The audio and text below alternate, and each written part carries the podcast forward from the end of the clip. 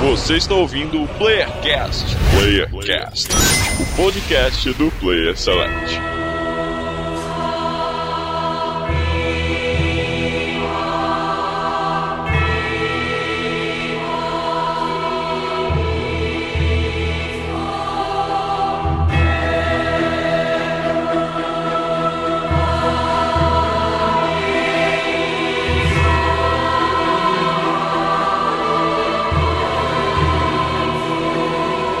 E sejam todos muito bem-vindos a mais um Playercast. Aqui é o Francisco, o Mater Miller, e esse cast saiu das cinzas. Olha aí, ó. São Paulo quem fala foi o Rosa e Dark Souls é o pior inimigo do Chapolin. Não sei se alguém Caraca, entendeu. Rapaz, por que Pirata Alma Nossa, nossa. Foi original, foi original. Olá, pessoas da internet, do Rio de Janeiro é o Marlos, o catedrático, e Dark Souls eu não sou catedrático, cara. Eu tô aqui só pra tapar buraco. Todo mundo tem um ponto fraco, né? Ninguém é perfeito. E aqui é o Luz e Dark Souls é uma grande alegoria pra realidade brasileira. Caraca. Impeachment, é isso? É. É, é isso, é isso. Não, não, não. Se, se der tempo eu explico, vai. Aqui é o Felipe do Rio de Janeiro e pra manter a tradição eu não bolei uma frase. Que merda! Caraca, essa. Eu gostei, cara. Puta que pariu. E é- Quem chamou esse cara? Quem chamou esse cara? Quem chamou esse cara? Aqui é Ivan Mizanzuki, direto de Curitiba, e Praise the Sun, porra. Olha aí, ninguém, pô. ninguém usou isso, caralho. Você tá em pé fazendo a pose? É claro, né? Eu, Obviamente. eu tava esperando quem ia falar Praise the Sun e outro que ia falar agora começa o Real Dark Ah, é? Souls, né? Ah, eu, eu ia usar essa, né? O verdadeiro player select começa aqui. Todas essas frases já foram usadas no outro cast aí, por isso que ficaram sem frase nesse agora, né? Então, desculpa aí, copiar. Desculpa aí não ser o originalzão. Sim, vocês não estão ouvindo errado. Esse é o cast sobre Dark Souls 3, que né, não demorou tanto assim pra sair como demorou da série, né? A série parecia que nunca ia sair um Playercast. Sobre o 3 veio rápido aqui. Estamos aí com um convidado mega especial aí, direto lá do Anticast, o Ivan. E pra quem conhece o site aqui, né? Pra quem conhece o cast, a gente tem um ritual de apresentação quando o convidado participa pela primeira vez, né? Olha aí, E eu chamo- prepara. Acende a Prepara, tocha. prepara na cadeira aí. Sim, cadeira. Acende a tocha já, acende as é tochas o cara Senta na fogueira, senta na fogueira. E eu vou chamar aqui o primeiro guardião dos bons costumes do Player Select pra fazer a primeira pergunta pro Ivan Luz. Qual a primeira pergunta pra ele? A primeira pergunta é, dentre as muitas, né? Qual é o seu jogo ou série favorita? Ah, Olha, Dark não, Souls, não. porra. Porra, porra, gastou uma pergunta à toa, porra. Porra. Gastou uma pergunta toa, cara. Não, é, é só pra ele falar, é claro que aí eu edito e boto Final Fantasy. Eu posso tirar Fantasy antes, dá pra fazer. E agora eu chamo o segundo guardião aqui, o segundo guardião do fogo aqui, Marlos, pra fazer a segunda pergunta pra ele. Guardião do Fogo é o, Porra, nossa. é o famoso bombeiro, né, cara? Não, o negócio é apagar fogo. Ivan, meu querido Ivan, a próxima pergunta pra você é qual o seu filme ou série preferido? Filme predileto vai ser Apocalipse Now.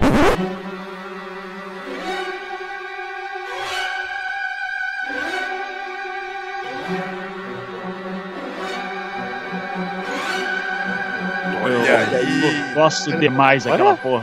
Esse foi novo. Esse... Caraca. Foi louco, Ah, foi louco. pois é, porra, gente que entende de cinema é outra coisa, né? Babaca, cara. Aí. E a terceira e última pergunta surpresa pra ti é: qual é um jogo que tu acha muito ruim, mas muito ruim mesmo? Mas se tivesse a mecânica de Souls, ele seria bom. Final Fantasy. Nessa hora eu vou editar e vou botar o Dark Souls 2. Pronto. Já tem um easter egg aí, ó. Do próximo que é bom, mas não é Souza. Tem um easter egg já. Como o bom Miyazaki fica dando referências ao lore do- entre os jogos, né? Eu tô dando referência aqui de outro cast, né? É isso aí. Mas fica aí. Então, depois dos recadinhos aí, a gente vai bater esse papo sobre Dark Souls.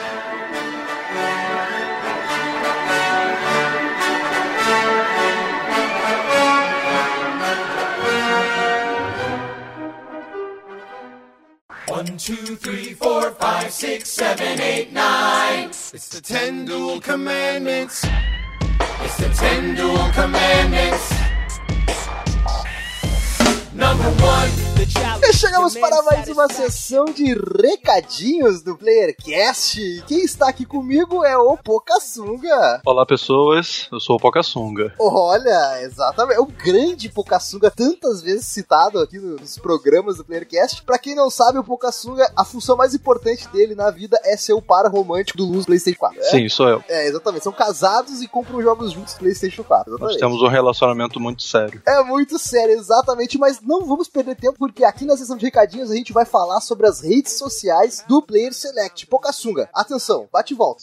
Ok, estou pronto. Para curtir a página do Facebook, como faz? É só acessar facebook.com.br barra playerselect site. E para seguir a gente no Twitter e ficar informado. É, isso é muito fácil, Andres. É arroba player underline select. E quem quiser mandar um e-mail pra gente, como faz? Ah, esse é muito fácil. É contato arroba playerselect.com.br. Ou você também pode acessar o site do Player Select e tem lá uma aba escrita contato e você escreve lá o seu e-mail que ele vai direto na nossa caixa de e-mails. Ou também pode deixar um comentário no post que a gente também lê e responde todos. E quem quiser, Pocassunga, ver os rostos dos podcasters mais bonitos do Brasil, como faz pra seguir a gente no Instagram? Se você quiser cometer né, essa loucura, você acessa o P-Select. Lá no Instagram, exatamente. Segue a gente lá. Exatamente. Onde a gente posta fotos dos, dos nossos rostos, dos nossos consoles e dos nossos joguetes do dia a dia. E quem quiser fazer uma perguntinha pra gente, uma pergunta mais íntima, pô, ah, como é que faz pra perguntar isso pra gente e chegar mais perto, hein? Pocassunga? Se você quiser saber se o Andrews dorme pelado ou de pijama, você acessa ask.fm barra playerselect. Ah, mas essa pergunta é muito fácil. Inclusive, não precisa nem perguntar, eu respondo isso direto. mas a gente. Obviamente pelado. Eu sei, por A causa gente- daquele dia. E de conchinha. Lógico. Mas a gente não vive só de áudio, a gente também vive de vídeos. E a gente tem um canal no YouTube. E pra ver a gente no YouTube, como é que faz? Só acessar Player Select Site. Olha, que delícia. E agora, se você quiser ser um ouvinte premium, master mega fucking foda do Player Select, você acessa o grupo do Telegram de ouvintes, que o link está na postagem. Mas se você não usar o Telegram ainda, você também pode usar o WhatsApp, né? Tá lá o WhatsApp pra quem quiser. A gente também tem um grupo de ouvintes no WhatsApp, a gente interage menos no WhatsApp, mas se você Se não você for uma dessas pessoas, É, você pode usar o WhatsApp, sim. Você pode usar o WhatsApp. A gente. A primeira coisa que a gente faz quando a pessoa vem pro WhatsApp é dizer agora instala o Telegram e, e GG. Normal. É normal, é exatamente nesse nível. E pra encerrar essa sessão de recadinhos, eu quero só avisar pros nossos ouvintes que talvez ainda não tenham feito, que tá rolando um censo do Player Select, onde a gente tem um questionário, né, pra conhecer melhor os nossos ouvintes, pra poder nos programarmos melhor pra 2017, pra criarmos grandes atrações pra vocês. E vocês respondem é rapidinho, em 5 minutos, e respondendo, vocês estão correndo o risco de ganhar um jogo à sua escolha. É qualquer jogo. Veja Opa, bem. excelente, hein? É qualquer jogo, não é ah, o jogo definido, não é Battlefield, não é FIFA, não é, sei Não lá, é FIFA 12. não é Minecraft, Tibia, sabe? Ele não vai mandar Tibia pra você, sabe? Tibia seria excelente. te Você, vocês escolherão o jogo que vão receber. E também, pra quem não ganhar o jogo, mas o segundo e o terceiro sorteados vão receber canecas exclusivas da Almugs. Canecas fodas que o Almir faz. E o Pocassunga pode atestar o quão fodas são essas canecas, né, Pocassunga? Exatamente. Inclusive eu tenho três I wanna be a billionaire so fucking bad. Olha que só. eu encomendei aqui direto do interior do Rio de Janeiro e todas chegaram muito bem. Ó, e são lindas, maravilhosas canecas. Ó, Almir, o maior canequeiro dos games do Brasil. Olha só, galera, Almux.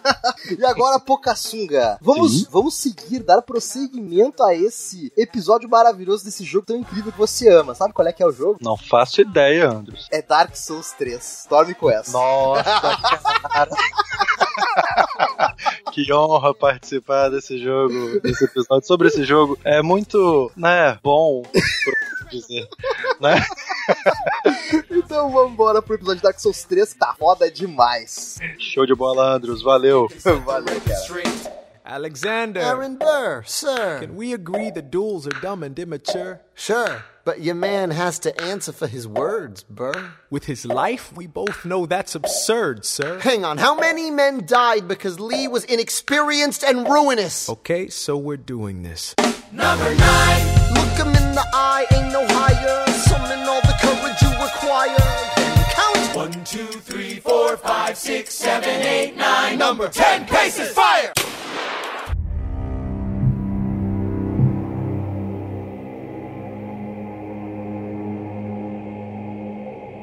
E voltamos pra falar então desse jogo que tinha a missão muito difícil que era fechar essa excelente franquia, né? Muitos dizem que o 2 foi ruim justamente pro 3 ser melhor que o 2, sabe? E não ser, sabe, o pior jogo da série, o fechamento, né? Tem essa teoria dos haters aí. Mas eu, particularmente, acho um excelente jogo e acho que até foi muito injustiçado, né? Não foi nem recomendado a GOT, não participou nem candidato a GOT, perdeu a categoria de melhor RPG no. Só competiu uma categoria e perdeu. Perdeu, Ele perdeu pra uma DLC, isso é muito sacanagem. É, Então eu acho que o jogo foi muito injustiçado aí, mas nós temos aqui true fãs, né, que realmente gostaram do jogo, eu acho. e a gente vai trocar essa ideia sobre ele aí. A gente trouxe o nosso especialista de sempre, Felipe, né, que é pra já, já nos tirar tudo que a gente Quem? tem. Quem? Eu? Eu? Especialista? Eu já sei. Procurou na Rio Listas ali, né? Calma, tem a Rio Listas aqui, peraí. Páginas amarelas, né, cara? Cast quer se isentar de falar alguma coisa errada, chama um especialista, né? Foi o que a gente Isso. fez. Qualquer coisa a gente bota a culpa no cara. Bota a culpa no cara. Olha, a pauta é do Luiz, hein? Ele mesmo falou, a pauta é do Luiz. Eu não disse isso, eu não disse isso. A pauta foi minha, eu criei no Drive e botei assim Dark Souls, lore, aí eu só botei em branco embaixo, assim que nem eles fazem na série mesmo. Vou inventar aqui. O Luz é aquele cara de trabalho que faz a capa, tá ligado? Entrega Não, mas agora, a gente dá referência aí, ser legal que o Dark Souls, cada um tem o seu lore pessoal, cada um tem a sua pós-verdade. Olha só que legal, a palavra Olha do aí. ano aí, ó. Aí a referência. aí. Pós-verdade, né? Palavra do ano. É, cada um tem a sua verdade. Foda-se o, o- o que é real. O, o Se o Temer Miyazaki, foi o homem do ano, o Miyazaki, aquele velho sacana, ele pensou assim, porra, eu vou fazer uma saga foda, eu vou fazer uma história foda. Só que na minha cabeça. Quer dizer, Uhum. ele, ele fica vendo os outros jogando e fala assim, porra, isso na minha cabeça é foda, mas ninguém sabe. Isso na cabeça dele, isso na cabeça dele. Ou então é o que o Luz fala, né? Tipo, ele faz uma coisa lá e a fanbase que inventa o lore, tudo, bota na wiki e aí se cria o lore, né? Isso, isso. na minha visão, os cara, ele lança uma ideia, aí a fanbase toda, ah, não, porque isso liga com isso, isso e aquilo. Aí eles chegam assim, né, Miyazaki? A Miyazaki olha assim com aquela cara de Bob Esponja pré-histórico e fala assim: é, é, é, é, eu tinha pensado nisso desde o 1, e aí se cria o lore. Tudo bem, mas eh, então vamos falar aqui. Esse foi um jogo que ele meio veio pra fechar a série e ele optou assim por fazer um abraçado da franquia toda e trazer elementos, né, de tanto de gameplay como referências com personagens e referências ao universo pra dentro dele, né? E baseou o lore dele nisso. O que eu achei uma cada muito legal assim, como fechamento da franquia, acho que beneficiou um pouco assim, né? Que tipo, quem era fã meio que sacava as referências ali e ficava bem contextualizado e tal. E eu acho que ele foi muito bem sucedido nessa proposta dele de tentar agradar a fanbase. Assim. E ao mesmo tempo trazer uma evolução um pouquinho de cada um e montar um gameplay único dele, né? O que, que vocês acham disso? Acho que, que ele foi bem sucedido nisso ou como é que foi? Olha, eu acho que foi mais ou menos quando a gente, a gente gravou aquele podcast antes do lançamento do 3, que a Uhum. gente tava esperando que ele fosse o Metal Gear Solid 4 da franquia. Sim. e ele cumpriu essa, esse objetivo, assim, de ser esse catadão de referências e tal. É, foi o feeling que eu tive jogando, assim, quando eu joguei ele, né, várias partes, assim, me veio, realmente, isso aqui foi feito pra linkar com o outro e tal, e já adiantando um pouquinho, né, é interessante esse negócio de, ah, não é só uma referência, tipo, ah, é, tal cenário não tá lá só por isso, ou esse aqui tá só pra agradar os fãs, é legal que no lore, né, olha o lore, aí, ele justifica que aquele lugar onde se passa o 3, ele é tipo uma convergência temporal de tudo que aconteceu, né, então tudo meio que passou por ali e justifica praticamente todas as referências que aparecem, né? De Eu uma fiz- maneira esperta. Eu, eu fiz um apanhado geral assim, que tem teorias que às vezes se conflitam tal, mas eu acho que um apanhado geral disso aí, do 1 e do- e do 2, que se complementa no 3, é que antes era a era do fogo, né? Tinha. O primeiro eu não lembro, assim, é. Do 1 pro 2 teve negócio da era do fogo, dos dragões tal, não sei o quê. E esse agora já eh, se confirma que é no mesmo universo, que é era das cinzas, vamos dizer assim, né? Então, assim, já é um ponto de partida interessante pra gente ter, que você entende que teve guerras anteriores, e o lore mesmo do, do Dark Souls, ele se confunde muito, ele é muito parecido, vamos dizer assim, com, com o Senhor dos Anéis, pra quem é muito fissurado, assim, o próprio gigante lá, é, pô, parece muito com Sauron e tal, tem a questão dos anéis, de poder e tal, então ele se mistura muito. No 3, ele faz os fechamentos já nessa convergência de que, olha, é o mesmo universo, isso tudo foi uma cadeia de eventos. Então o 3, até na cutscene inicial dele, ele pega aquela galera que tá fudida lá na cinza lá, que é a tartaruga ninja que tá carregando aquele bagulho nas costas lá. É tipo, eu, eu- não, eu tenho uma teoria que o Dark Souls 3 ele, ele foi feito na quarta-feira depois do carnaval, né? E, assim, a galera tá voltando pra casa Caralho. com a fantasia, fudido, sabe? Cai no chão. Galera caindo de bêbado. E, exatamente, é, é a feira de cinzas. E tipo, e tá todo mundo fudido, entendeu? E tem esses caras aí que eles são das cinzas, mas eles não morrem. Queimou a porra toda, eles não morrem. Então eles são meio vivos, meio mortos. Pelo menos foi o que eu entendi pra poder É. pegar o fio da meada. É, a gente não avisou no começo, mas pelo amor de Deus, esse cast vai estar cheio de spoilers. né? Então, né, isso aí, escute Ah, aí por sua conta e risco. spoiler em Dark Souls é uma coisa tão pessoal também, assim. É, exato, exato. É, Exato. Subjetivo. É, Ivan, tem pessoas aqui nessa chamada que, tipo assim, tu dissesse que tinha tal arma, pra ele já era spoiler, tá? É.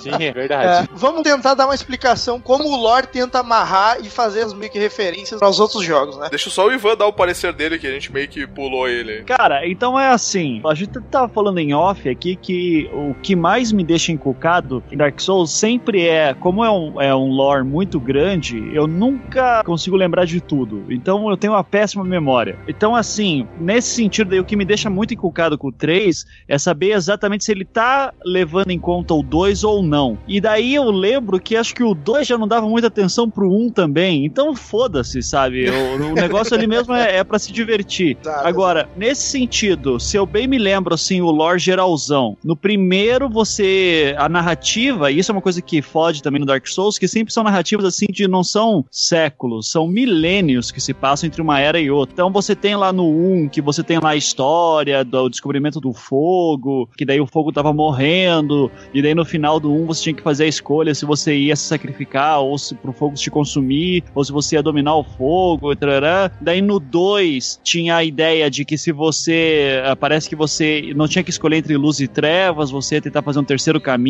E no 3 se passa mais tantos milênios em que tudo o fogo já foi consumido ou tá pra morrer também, e agora tá vindo a vida das cinzas. E daí eu não lembro a escolha final agora do 3. Pra quem não sabe, também pros ouvintes, eu comecei a jogar primeiro o 3, depois o 1 e daí agora eu tô no 2. Então pra mim tá tudo embaralhado.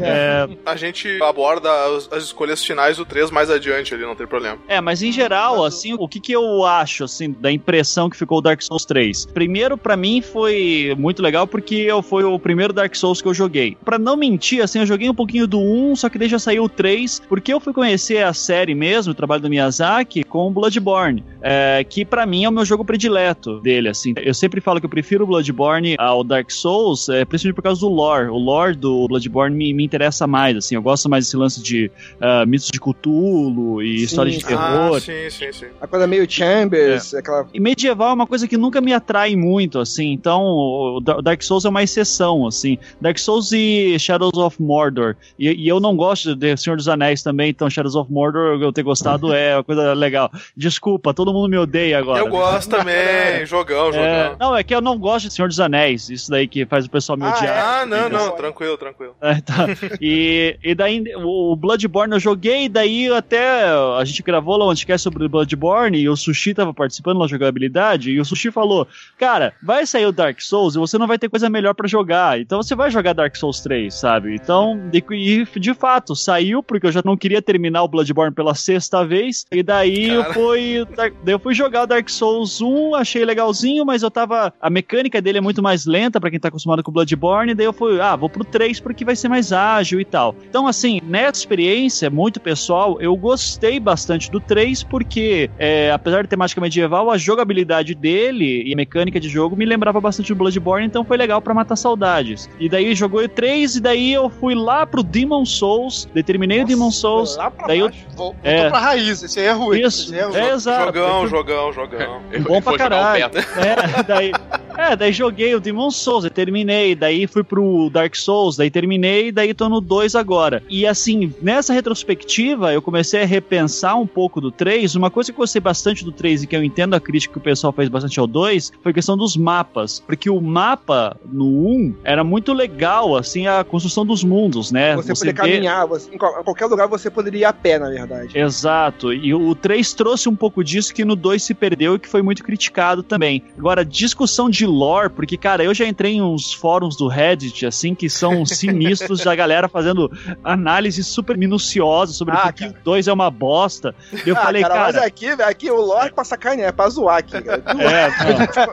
Então eu digo, ah, cara, eu, eu não tenho esse nível. Eu me E daí, que nem eu falei pra vocês em off, o 2, por mais que seja criticado, eu acho que ele é criticado demais. Eu acho que não é, não, não vale tanta crítica assim, porque no fim das contas é um Souls, e um Souls é melhor do que qualquer outro jogo que tem por aí, então tá bom, sabe? É, é legal. E, e o 3, por pior que seja, é um Souls, cara. Então, porra, se sair o 4, vai ser bom também, porque é um Souls. É, é tipo uma piada que a gente tem aqui com Black Mirror, de dizer assim, tipo, pô, esse episódio de Black Mirror é ruim, mas é Black Mirror, cara. Um episódio dele é melhor que qualquer série. Assim, é igual pizza, né, cara? Pizza até- quando é ruim é bom, né, cara? Exato, o, o Poderoso. Chefão, Poderoso Não, é- Chefão 3, é ruim, Aí, então. mas, porra, é bom, cara, é Poderoso Chefão. Ó, e um parênteses, pegando essa carona no que o Ivan falou, que ele começou no, no Bloodborne, eu também comecei no Bloodborne também, que foi uma, é uma ponte com uma galera, que eu não joguei os Souls todo, e que o, o Bloodborne, na verdade, o, o Miyazaki tava fazendo, que foi pelo fato do Miyazaki estar fazendo o Bloodborne, que ele não tava presente na direção do Dark Souls 2. Muita gente diz que é por isso que o Dark Souls 2 foi uma merda. Sim. Que o É, mas eu não- não tava mas-. É, mas eu não acho Dark Souls 2 tão ruim assim, cara. Eu acho que é meio injusto tanta crítica assim negativa a ele. Eu acho que é um bom jogo. Com certeza falha daí na- no, no lore do, do Miyazaki, mas porque só o Miyazaki entende aquela porra. Ou pelo menos diz que entende. É, aquele negócio, na cabeça dele é maneiro pra caramba. É, e uma coisa que daí até o maior crítico e maior amante de Dark Souls que eu conheço é o Sushi, né? Eu já falei dele aqui antes e assim que eu conheço. Daí tem o pessoal lá da Calibre Lordal também, que é bom pra caralho. Mas é, o, o Sushi, por exemplo, não gostou do 3. E por que, que ele não gostou? Porque ele justamente não gostou do fato dos elementos estarem lá, meio que pra agradar os fãs do Dark Souls 1, essa foi a impressão dele, que parece que estavam meio jogados e não fazia sentido, então o lore ele, ele parecia que tinha muito mais um fanservice do que de fato um, a construção de um lore único. E daí o próprio Sushi falou assim: ó, cara, pelo menos o Dark Souls 2 se esforçou em tentar criar um próprio lore. O 3 nem isso. O 3 ficou puxando muita coisa de trás pra isso. É, eu não vou chegar tão longe nisso, mas eu entendo também que pra galera que foi jogar o Bloodborne, que era fãs de Souls, foi jogar o Bloodborne e falou: porra, agora sim, Miyazaki voltou com tudo, vai vir o 3, agora vai ser foda. Eu entendo a decepção dessa galera, né? Que, que no caso o Sushi, por exemplo. Mas, como o próprio Sushi fala, e eu também digo, cara, é, é um bom jogo. Eu acho legal, as mecânicas estão muito bacanas, e então eu gostei bastante. Não tenho reclamação, não. É, o- o- sobre o 3, eu concordo com ele que o jogo meio que sozinho, ele não se sustenta. Parece que ele é um grande fanservice. Mas eu acho que ele faz isso por querer, sabe? Que é justamente pra tentar abraçar toda a comunidade mesmo e tentar fechar aquele lore todo, fechar toda essa franquia sem perder a essência, assim, e, e querendo dizer que se importa com os fãs, sabe? Tipo, o fanservice que ele faz, eu não acho que seja uma coisa negativa, assim, ah, não, ele não faz nada original, então é ruim, sabe? Tipo, eu acho que justamente ele ganha por tentar amarrar tudo isso e usar as referências dos outros, sabe? Tipo, porque eu vejo que o motivo do Dark Souls 2 a pessoa não gostar, assim, ele foi o que eu menos joguei, mas eu vejo a série Souls que ela vem numa crescente. Ela começou lá de raiz com, com o Demon Souls lá, que fez bastante coisa, acertou de primeira, assim, trazendo a mecânica de batalha, dando armas meio reais, é, armaduras meio funcionais, assim, tentava fazer. Aí veio o Dark Souls e meio que refinou tudo que aprendeu com os erros que aconteceu no Demons e trouxe tanta coisa nova e melhorou tanta coisa que não tava tão boa no outro, que por isso ele acabou ganhando muito, sabe? E quando veio o 2, pra mim parece que ele foi meio que mais do mesmo, sabe? Ele tentou fazer um lore que não fez muito sentido na cabeça de quem jogou e mecanicamente parece não evoluiu muita coisa e fez mais do mesmo do Dark Souls 1. Quando veio o Bloodborne, com uma temática totalmente diferente e uma jogabilidade totalmente diferente, elevou o nível da, meio que da franquia, assim, sabe? Veio outra proposta, assim, completamente fora da realidade de Souls. Trouxe é, monstros diferentes. Toda aquela temática do lore saindo de medieval foi algo muito inovador, assim. E outra coisa, a mudança de jogabilidade, que deixou tudo mais dinâmico e tal, né? E aí, quando o 3 veio e ele meio que pegou um, um pouquinho de cada um e juntou num jogo, eu achei muito bom, porque tu vê que ele tem o- a essência lá da medieval, com as armaduras funcionais ainda e tal, e tentando fazer coisas legais ali, mas tu vê muito de Bloodborne nele, tu vê muito assim da movimentação, é mais rápida, ele te dá um, às vezes um set de armas que praticamente tem uns movimentos parecidos, consegue se mover parecido com Bloodborne, sabe? Então eu acho que tudo veio numa crescente assim e fechou legal, sabe? Eu entendo essa crítica que ele fez de, ah não, o jogo ele não, ele não traz nada novo, não tenta ser, ele não tenta ser único, ele tenta ser um, um amontoado de coisas, sabe? Mas mesmo assim eu acho que conseguiu um saldo positivo nisso, né? É, eu acho que dentro da narrativa dele, que ele cria pro próprio Souls, assim, é, o 3, geralmente no terceiro episódio, você pegando emprestado um pouco dessas, desses clichês de trilogia de cinema, muitas coisas assim, o terceiro jogo, naturalmente, você vai fazer referência, vai pegar o que tem de melhor na saga inteira, isso no caso, se você quiser fazer um fechamento. Você vai pegar o que tem de melhor em tudo para tentar fazer um compilado. Eu, pessoalmente, assim, a série Souls, de maneira geral, ela exige, na verdade, um certo comprometimento de quem tá jogando, na verdade. É um engajamento. Assim, é, o engajamento ali. Não é dizer também que ele não entendeu, você é, é burro, você não entendeu a genialidade. É. Tu, tu, não, não é isso. É, é, é, tipo fazer medicina, né? Tu realmente precisa estudar pra aquela porra, sabe? Não é fazer administração, sei lá. administração. Abraço pra quem fez administração e abraço. Quem fez administração vai odiar agora, né? Mas ok. Não, então, então ele tem essa coisa, mas é, esse compilado que ele faz, o, o, Dark Souls 3 especificamente, ele ganha nos detalhes, cara. É, é, por exemplo, quando você pega um tipo de arma, eu, por exemplo, eu joguei um período ele com uma arma, com uma katana. Então, a empunhadura do, do cara, do personagem, é diferente. Você, tipo, você fica meio com ela meio na bainha, então você tem um outro tipo, um ataque forte, fraco, você tem um outro tipo de movimento. Então, esses detalhes, essas minúcias, é que vão ganhando, pelo menos me ganhando, e acredito que a, a comunidade inteira, nessas questões nessa coisa mais minuciosa. O fato dele pegar, por exemplo, o mapa e ser uma coisa mais bem trabalhada. Pô, tem uma parte no jogo que você pode é, subir num ponto alto, se você tiver um binóculo lá, alguma coisa assim, você pode ver lá embaixo. E, fatalmente, o lugar onde você tá enxergando, você vai poder chegar lá andando, sabe? O 2, ele teve um lore estruturado, assim, eu não sou, como eu tô falando, eu não, eu não sou catedrático Dark Souls, mas assim. Cagando aquela um, regra.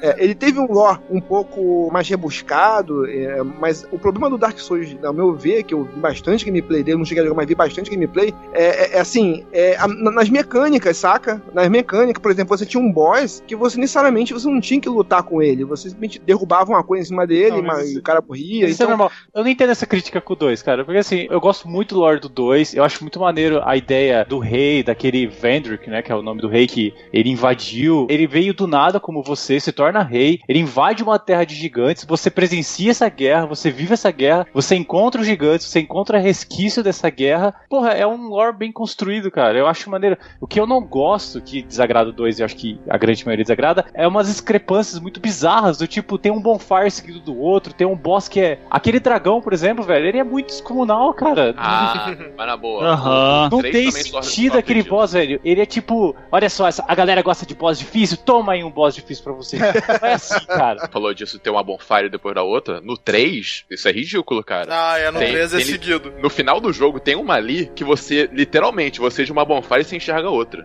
E não tem um inimigo no meio do caminho. Sim. É, Sabe? o world então... building do. Nesse sentido, o world building do, do 1 acho que é difícil de ser superado, aquilo, né? Aquilo ali nunca vai ser superado. Sério, acho é. que eu nunca vi nenhum jogo. Talvez Castlevania, só que Castlevania é 2D, sabe? Então é, é. muito mais fácil ele conseguir fazer isso. Agora, no primeiro Dark Souls, aquilo é incrível. Tipo, é porque quando você percebe que você tá meio que numa árvore, hum é, é de explodir a cabeça, sabe? Uhum. Você é, vê que, aquele mundo é todo construído em cima de um tronco, que você fica assim, caraca, como assim, sabe? Uhum. Eu acho que muito, muito pouca gente repara nisso. Eu não tinha mas, assim, reparado, assim, eu, eu descobri agora. Muito menor escala, mas eu acho que o Demons faz isso muito bem, que é tipo assim, ele começou isso, que é aquela, aquela questão de tipo, tu começar no lugar, aí tu vê uma porta fechada, aí tu vai progredindo, progredindo, daqui a pouco tu abre uma alavanca, aparece um, uma bonfire ali, e meio que tudo faz sentido, sabe? Naquele castelo ou naquele mapa mapa, sabe? Tipo, o 1, no caso, aprimorou isso, transformando ele meio que mundo aberto, que foi uma sacada muito foda, né? E isso eu, eu vejo começando lá no Demons. Por isso que eu tenho um carinho especial pelo Demons, né? Porque, é porque o Demons, ele, ele é, por ele ser menor e por ele ser, ter uma estrutura meio de Mega Man, sabe? Com é tipo isso. Ah, sim, sim.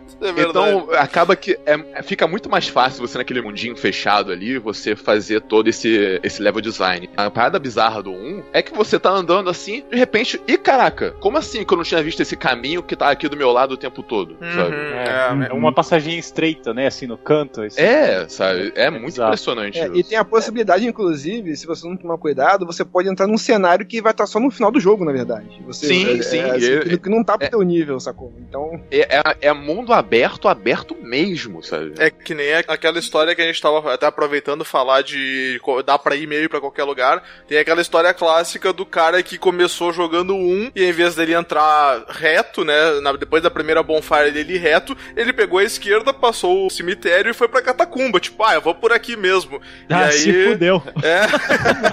Mas é. Não, porque esse lance do cara ir pra catacumbas primeiro é muito aquele negócio de, caraca, esse jogo tem a fama de ser difícil. E, caraca, ele é difícil mesmo. Pior.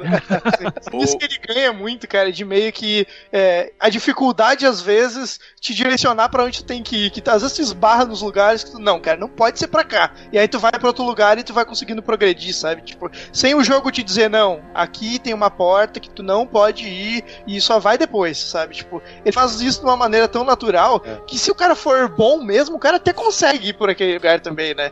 E isso que eu acho foda. E é uma decisão que eu achei até meio estranha, assim, se comparar com o 3 agora, porque o 3 trouxe todo esse conceito do, do Demons e que o Bloodborne adotou também, que é o lance de tu ter meio que uma base, tu ter o Fire Link lá, né? E tu meio que acessar as áreas pelo um link específico, assim, sabe? Tipo, e, e no caso do 3, eu achei até mais um pouco jogado, porque no Bloodborne tem todo o lance lá de tu ir abrindo a- a- as tumbas ali, né? As covas ali que tu vai abrindo e uma por uma parece que meio que vai te direcionando. Aqui tem uma bonfire só que te leva pra todos os lugares e isso eu achei meio que jogado, assim, tipo, É, poderia tipo, ter feito como mas- no, no É tipo Star sabe? Trek, as bonfires são mais pra teletransporte, no caso. Tu tá lá e se materializa daqui e vai pro outro lado. Sabe uma coisa que no Dark Souls 3 é melhor que no Bloodborne? O hub do Bloodborne ele é muito morto. Porque você vai lá, você só tem a boneca pra interagir Ah, e sim, o sim, Germa. sim. No Dark Souls 3, pelo menos, os NPCs vão aparecendo lá de vez em quando, sabe? Aí dá pra Sim. você ter um diálogo, algum direcionamento. Inclusive Sabe, o então- feiozinho lá do, do meu hub morreu, eu nem sei como, né? Uma hora eu cheguei lá, ele tava capotado lá. Eu falei, ué.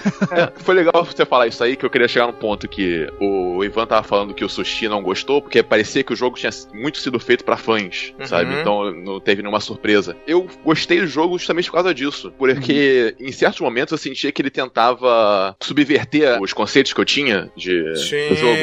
sim, Porque, sim. por exemplo, quando, quando esse velhinho que o, o Luiz viu agora que morreu, quando ele morreu pra mim, eu comecei a ficar encucado de, de tipo, caraca, já apareceu o assassino e eu não vi? É, foi o que eu pensei Aham. também.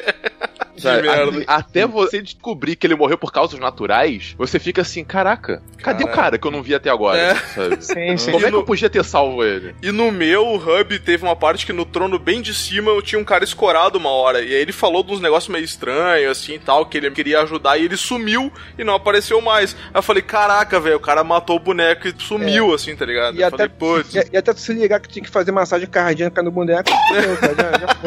Isso, isso. Faz isso pra deixar a gente mais confuso, né? Já não é confuso o suficiente do jeito que é. Não. Sabe, Mas um- uma coisa que é pra, pra meio que deixar todo mundo confuso. Tem um detalhe em cima desse negócio que ele tava falando. Tem um boneco, tem um NPC que eu achei lá no 3, que é um cara que tá num, num trono que tá, que tá sem perna. E é um engraçado, porque tu chega, tu para, fala com ele, te fala umas paradas lá, mas tipo assim, tem uma peça, tem um anel, sei lá, uma coisa que tu pega dele que você tem que matar ele. Aí tu mata ele, beleza. Só que, como na mitologia ele, ele- ele não pode morrer, depois quando você volta, se você voltar depois, ele tá vivo. Tipo assim, coitado, o cara, além de sem perna, o cara. coitado. Morreu e nem voltasse- É, se menos ele voltasse com perna, já tava de boa, mas. Mas eu é, acho que ele tem perna, é aquele, é aquele É. pequenininho, né, que fica sentado. É o Lo- É. Lotry, como é que é o nome dele? Law... Nome Ludler. Ludlet, Eu sei é, que. Inclusive, você mata ele, você ganha um anel que faz os inimigos te perceberem antes. Tipo, é uma bosta de anel, assim. né? É, ah, então eu também fudi muito por isso, cara. É roubar- cara, roubar velhinho nunca é uma boa coisa, né? É, é, é- é o karma, esse é o karma da série Souls. hein? Deixa eu só falar uma coisa do 3 também, né? Que eu fui contra aí o sushi aí, né? Justamente eu vou defender essa série. Esse cast tá defesas da série contra o sushi. Né? Isso que É, Pode ter que chamar o sushi, o, o Magin já gravou. É, depois a gente chama o sushi pra fazer o, o contraponto dele, ver se ele topa. A gente né? teve que chamar o Magin pra gravar uma vez, que ele já gravou com eu agora. Su- Sushi, porra, vem se defender que tá, o povo tá foda. Não, que é interessante, sim, cara. É uma coisa que me chamou a atenção foi o argumento de, ah, esse Souls 3, né? O Dark Souls 3 não se sustenta sozinho. E é um exercício exercício que eu sempre faço quando eu vou jogar alguma coisa que é de uma trilogia que não é bem continuação. Eu sempre penso, pô, se eu nunca tivesse jogado nada da série e começasse a jogar agora, né? Daria para eu me situar melhor, entender um pouco. E nesse eu senti que daria, sim, cara. Apesar dele ser uma convergência dos outros dois, né? Nesse 3 agora, eu acho que mesmo quem nunca jogou vai ter uma experiência legal, tanto pela mecânica quanto pelo mini lore ali que tu vai ter acesso inicial, né? E o, e o andamento da história. E quem já conhece vai ter aquele esquema de ah, entendi o que tu fez aqui, isso aqui liga com isso aqui, ah, essa parte aqui dessa cidade tá homenageando o que tem no outro. Ah, quando tu volta pra Norlondo subindo pelos pilares, aí tu, caraca, Norlondo, sabe? Então, isso é maneiro. Quem não jogou vai chegar, pô, a cidade é maneira, aqui tem um inimigo diferente, esse boneco falou um negócio aqui que eu não entendi, né? Mas vai indo, assim. Eu acho que ele se sustenta bem sozinho, mesmo sendo o Eu, final. eu acho que assim. já é difícil ele se sustentar pra quem conhece, imagina pra quem não conhece nada. Mas tudo bem. Não, mas então, então a gente vai ter que rever o conceito do que que é sustentar o jogo sozinho. O jogo é bom, boa, mas pra mim foi de boa. Não, o jogo é Assim- bom nisso, eu acho que tu consegue começar por aí, mas a ideia dele mesmo é feita. Eu saí com total essa impressão que é feita pra fãs mesmo, né? Porque, tipo assim, quando tu chega lá e tu conhece o Ferreiro e tu vê que é o André parado ali, tu tem uma coisa mais, sabe, de fã que tu, caraca, o que esse cara tá fazendo aqui? Se tu não sabe nada, é só um personagem qualquer, né? E meio É, que é, tu não, é, é, não esse- vai levantar é- suspeita nenhuma, assim. Esse é o foda de você conhecer a verdade. Se você não sabe nada, eu, assim, é pra mim, eu- é, tipo fé. Se você não sabe, você vai ficar de boa. Eu comecei pelo Bloodborne e quando eu fui pro, pro Souls, cara, assim, muita eu tenho certeza que muita coisa pra mim passou lotado, mas pra mim foi de boa. Eu curti o jogo e tal, e foi de boa, velho. Assim, eu entendi razoavelmente o que que tava acontecendo ali. Porque, claro, É. devo ter perdido coisa pra cacete, mas não, Sim, não ó, afetou pra- tanto. Eu acho que tanto o Sushi quanto qualquer outra pessoa que gostou também do, do Dark Souls 3, os dois estão certos, né? Eu dou aqui um exemplo de um dos canais mais famosos do YouTube de Dark Souls, que é o. Eu chamo ele de Valdívia, né? É, mas é o. É o Vatividia. O tipo nome isso, dele. tipo isso. Mas eu prefiro chamar de Valdívia, é mais, que, mais carinhoso. Aham. Meu lore pessoal é, No meu lore pessoal é Valdívia. No primeiro vídeo que ele fez, Dark Souls 3, ele fala assim: olha, quando eu entrei no Firelink Shrine e vi o André, cara, foi tão emocionante pra mim rever esse personagem, sabe? Então, essa emoção que de fato dá pra ver que o Miyazaki queria produzir. O problema do, do caso do Sushi, que também é compreensível, é que depois que você vê um Bloodborne na tua mão, em que tem um universo totalmente novo, então o Miyazaki provou que conseguia fazer uma coisa foda, completamente nova, e daí você já vai com essa expectativa, daí é um monstro de expectativa que é uma bosta, né? Daí você chega lá e, ah, não, ele tá usando elementos dos outros jogos e tal. Então, pra mim, não foi um grande problema. Agora, quem se importa muito com originalidade em lore, sem dúvida, foi incômodo. Daí eu entendo o argumento de dizer, inclusive, que o Dark Souls 2 tentou fazer uma coisa diferente. Mas, pra mim, é aquele negócio, cara. É, eu acho do caralho, de qualquer forma. Mas prefiro o Bloodborne. Prefiro o É, Bloodborne. é o lance que dá pra defender os dois pontos de vista. Esse que é o detalhe, né? Dá pra defender os dois pontos de vista. Por isso que Dark Souls é foda, né? Não, eu queria saber se o Felipe quer tecer algum comentário sobre o Vatvidia lá. Ah, não, não. Como eu falei, o conteúdo dele é válido. Os Ó. métodos que ele fala. Ah, é outro aí que não gosta. Olha, o sushi também não gosta. ó. Eu já divulga teu canal com corrente de Souls aí, Felipe. Isso, isso. é o Valdívia. Ele vai aproveitar essa galera que erra o nome e vai cair tudo no canal dele, cara. Vai aproveitar. É, uma boa ideia, uma boa ideia, hein? Ah, boa ideia. Mas é, cara, eu acho assim, é, eu, eu, que nem eu falei, eu acho que ele se sustenta como um jogo separado. E eu pensei assim, até quando a gente comentou sobre fanservice, eu não achei que foi um negócio forçado. Eu achei que foi uma referência, tipo, bah, o André tá ali porque ele tá no primeiro. Quando tu chega ali, já que eu falei de Anorlondo, quando tu chega lá, tá o Ferreiro Gigante caído. Então, é interessante, cara. Eu não acho que assim, assim, ah, eu coloquei aqui pra que quem jogou chegar e ver um negócio aqui. Eu acho que foi referência, cara, e é uma referência válida. Eu não senti assim que foi forçado. É, é que tipo assim, ó, quando ele explica meio que o lore, de por que o mundo tá daquele jeito, que amarrando com o primeiro lá, que a, a chama já foi acesa tantas vezes e tal, que o mundo acabou ficando fudido daquele jeito, sabe? Tipo, isso me faz pensar muito que, que, que foi muito pensado em cima disso, que não foi, tipo, só uma referência, sabe? Ele, ele baseou todo o lore que ele fez em cima das paradas. Por isso que eu dou mérito para ele, sabe? De ter feito isso aí. Tanto que ele meio tenta sempre levar em consideração tudo que acontece nos jogos, que nem, tipo assim, é, a gente tá jogando Dark Souls 1 lá, e de vez em quando, além dos fantasmas que invadem o teu mundo, tu tá andando de boa e tu vê que passa meio que um fantasma branco, assim, sabe? Tipo, e no Dark Souls 1 lá, já te dá a ideia que tem mais pessoas fazendo a mesma coisa que tu no, em universos paralelos, vamos dizer assim, sabe? Tipo, e ele chegar no 3 e dizer que todo esse pessoal que tava jogando e tava fazendo aquela coisa em realidades diferentes, ou até, tipo assim, em tempos diferentes, e tratar isso no lore, sabe? Tipo, isso que eu acho muito foda, sabe? Ah, Ele- tá. claro, claro. a gente até gosta de pensar que o Miyazaki pensou, não, eu vou botar esses fantasmas aqui, porque no 3 eu vou dizer que todos esses caras aqui geraram lore. É difícil o cara acreditar que ele pensou tão à frente, assim, sabe? Mas a explicação dele foi tão boa que, que eu compro, sabe? Isso que eu gostei. E, cara, vamos falar a real, né? E se o Miyazaki quisesse foder pra caralho e seguir a lógica do Dark Souls, um jogo difícil e tal, e revisitar totalmente o universo, que era o meu grande medo, e não só o meu, de todos os fãs de Dark Souls, era, porra, cara, só falta ter Blighttown de novo nessa bosta, cara. Que... cara, Blighttown era... até hoje tem um pesadelo com aquela merda, cara. Moleque Então- tudo. É, é, não, sabe? é então, triste, porra, é fiquei tão feliz quando não teve Blasttown. Eu disse, porra, graças a Deus não tem essa merda. Cara. e não, tem Blastdown, mas ainda tem o pântano, né? Ah, o pântano, cara, Fire que ódio daquele pântano, velho. Que raiva. Não, mas e tem um, um ódio pessoal meu que é Anorlondo, velho. Quando a gente chega em Anorlondo, tipo, que. Que isso, A gente Jorge. meio que entra. Não, mas olha só. Eu Hum. passei muita raiva com aqueles arqueiros até conseguir no Dark Souls 1 passar daquela porra, sabe? Sim. Morri demais daquilo, Nossa, sabe? foi um dia inteiro só neles. Nossa, e hoje o cara vai e passa de primeira, mas, mas na primeira vez é difícil. É quando eu começo a chegar lá no, lá no pátio, é meio que um castelo, assim, que tu começa a chegar pelo lado de Anorlondo, né? Sim. Aí tu vê uns gigantes, aí tu começa meio que subir num castelo, assim, numas vigas, uns negócios que lembra muito Anorlondo do, do primeiro. E os caras atirando aquelas flechas gigantes em ti, e tu pensa, caraca, velho, olha que referência legal a, a Anorlondo e tal. E aí tu vai indo, vai indo, dá a volta e tu chega no mesmo castelo, cara. Isso, Isso. pra mim foi muito foda, cara. Esse, É. esse foi um momento, assim, que eu bati palmas pro jogo, sabe? Tipo, e é legal que caralho, a, gente, né? a gente teve essa construção do momento, sabe? Eu vi muita gente jogando pela primeira vez e em algum momento eles olhavam pra cima e percebiam que a Norlono tava lá em cima, sabe? Sim, E, sim, cara, sim. em nenhum momento eu me toquei disso. Então, a- toda a construção teve um sentimento especial por causa disso, sabe? Quando você Uhum. entra naquela primeira sala onde tinha bonfire ali na frente do Gwendolyn, e depois você tem a plataforma giratória pra subir. É, exatamente, exatamente. Sabe? É, uma coisa legal que, que nem o Ivan falou, que não teve lá ah, o mapa que ele não queria,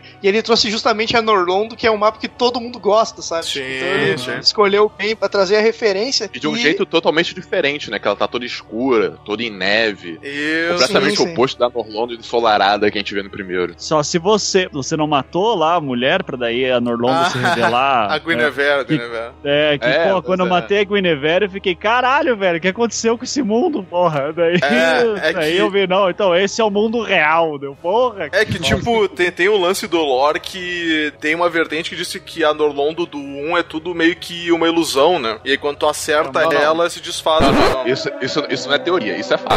Não, não, é que a gente sabe que muda o cenário. Agora eu não sabia com certeza se tinha sido afirmado por alguém lá. Não, é, é isso mesmo. Ah, não. É isso aí, então? Não, E aí é uma ilusão É por parte aí. de quem, assim? Da Gwendolyn. Do Gwendolyn. Daí, quando, é, daí quando você, quando você mata ela, que é uma mulher gigante. É, ela é a Guinevere, ela. a Guinevere. A Gwendolyn é a outra. Isso, isso, que daí é a que tá a, a irmã dela, né, que tá lá embaixo. Isso. Que daí você tem que. É aquela porra, demorei pra caralho pra matar aquela porra também, que era. É Eu difícil. andando naquele, naquele corredor ilusório. Daí eu lembrei agora, falando, né, que eu, eu lembro de ter tido a sensação de entrar em Anorlondo no, no DS3, sendo que no, no Dark Souls 1 meu lance foi Bloodborne, Demon Souls, Dark Souls, daí saiu o 3, só que eu não tinha terminado o 1. Daí eu lembrei agora, porque eu lembro da sensação de ver, caralho, Anorlondo redondo de novo, cara. Daí e ver. E se eu não me engano, é no 1 que tem uma hora que aparece o gigante morto ou é no 3 que aparece lá o, as ruínas assim do da onde ferreiro gigante? Vocês lembram? É, é no 3 que ele tá morto. É, no Ele 3 tá- é... apare- aparece o corpo dele, né? Sim, tu chega É. do lado ali, ele tá caído e aí ele tá com a. Em português é Ulha, né? Em inglês eu não me lembro, acho que é Ember. Ele tá com a Ember, Ember, daí que ele tá. usava de gigante lá na mão, tipo,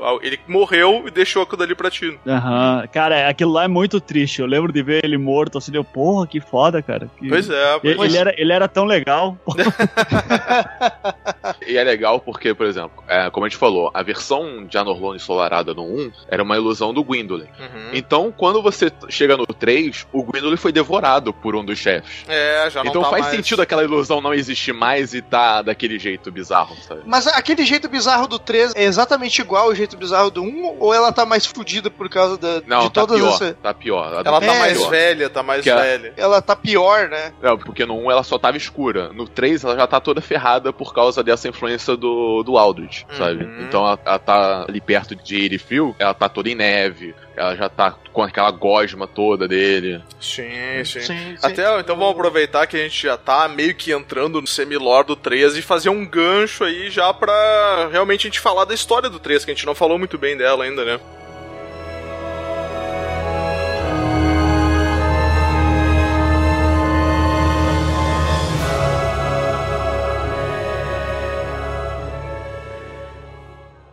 Yes, indeed. It is called Lothric, where the transitory lands of the Lords of Cinder converge.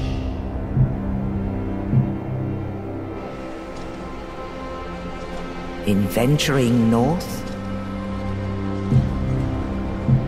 the pilgrims discover the truth of the old words.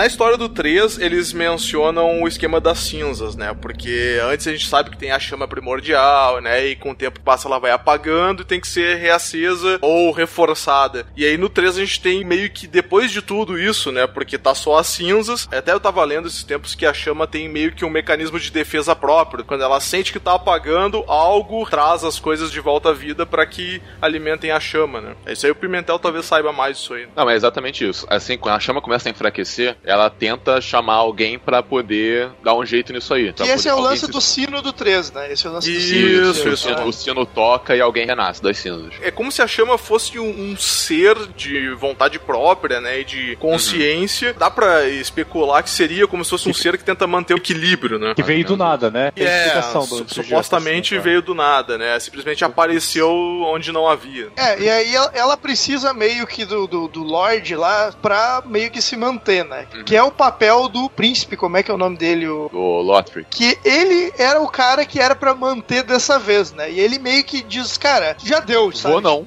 vou não.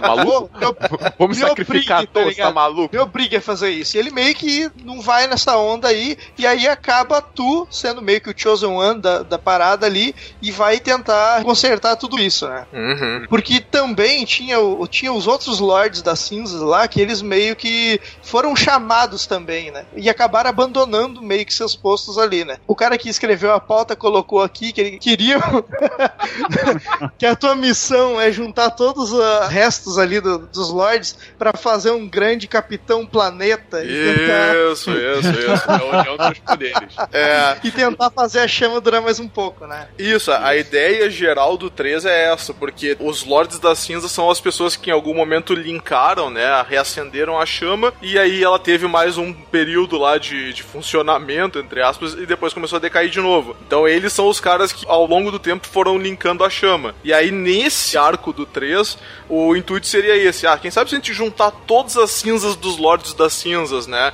Todo o poder acumulado e tentar linkar a chama de vez para que agora comece a, a, Era do Fogo, né? O mote, a princípio, pelo que eu entendi, captei, foi isso aí. É, Sim, o que eu entendi e, também foi isso. E, e aí esse aqui é o teu objetivo, de andar por, por esse mundo maluco todo, tentando, né, isso, cumprir tu... essa missão aí. Né? É, tu, tu é, tenta reunir, né? É justamente por isso o Capitão Planeta, reunir os poderes, né? E, e ele faz a diferenciação de um que seria um herói normal de para um, alguém que se torna o Lorde das Cinzas. Uhum. Porque quando você se sacrifica, você, pô, morri para isso aqui, sabe? Sim. Mas não, ao, aqueles ali, eles sobreviveram à, à chama e deveriam ficar cuidando dela. Exato. Só que não, exato. não vou não, vou, vou vazar daqui. Tenho minhas coisas para resolver, cara. Pô, tem a eu, casa para cuidar ali. Eu vi aqui e fiz o fogo do churrasco, né? Agora vocês se virem é, aí. Eu só acendi, é, eu, só acendi o fogo. Você, Vou ter que ficar aqui abanando, você tá de sacanagem.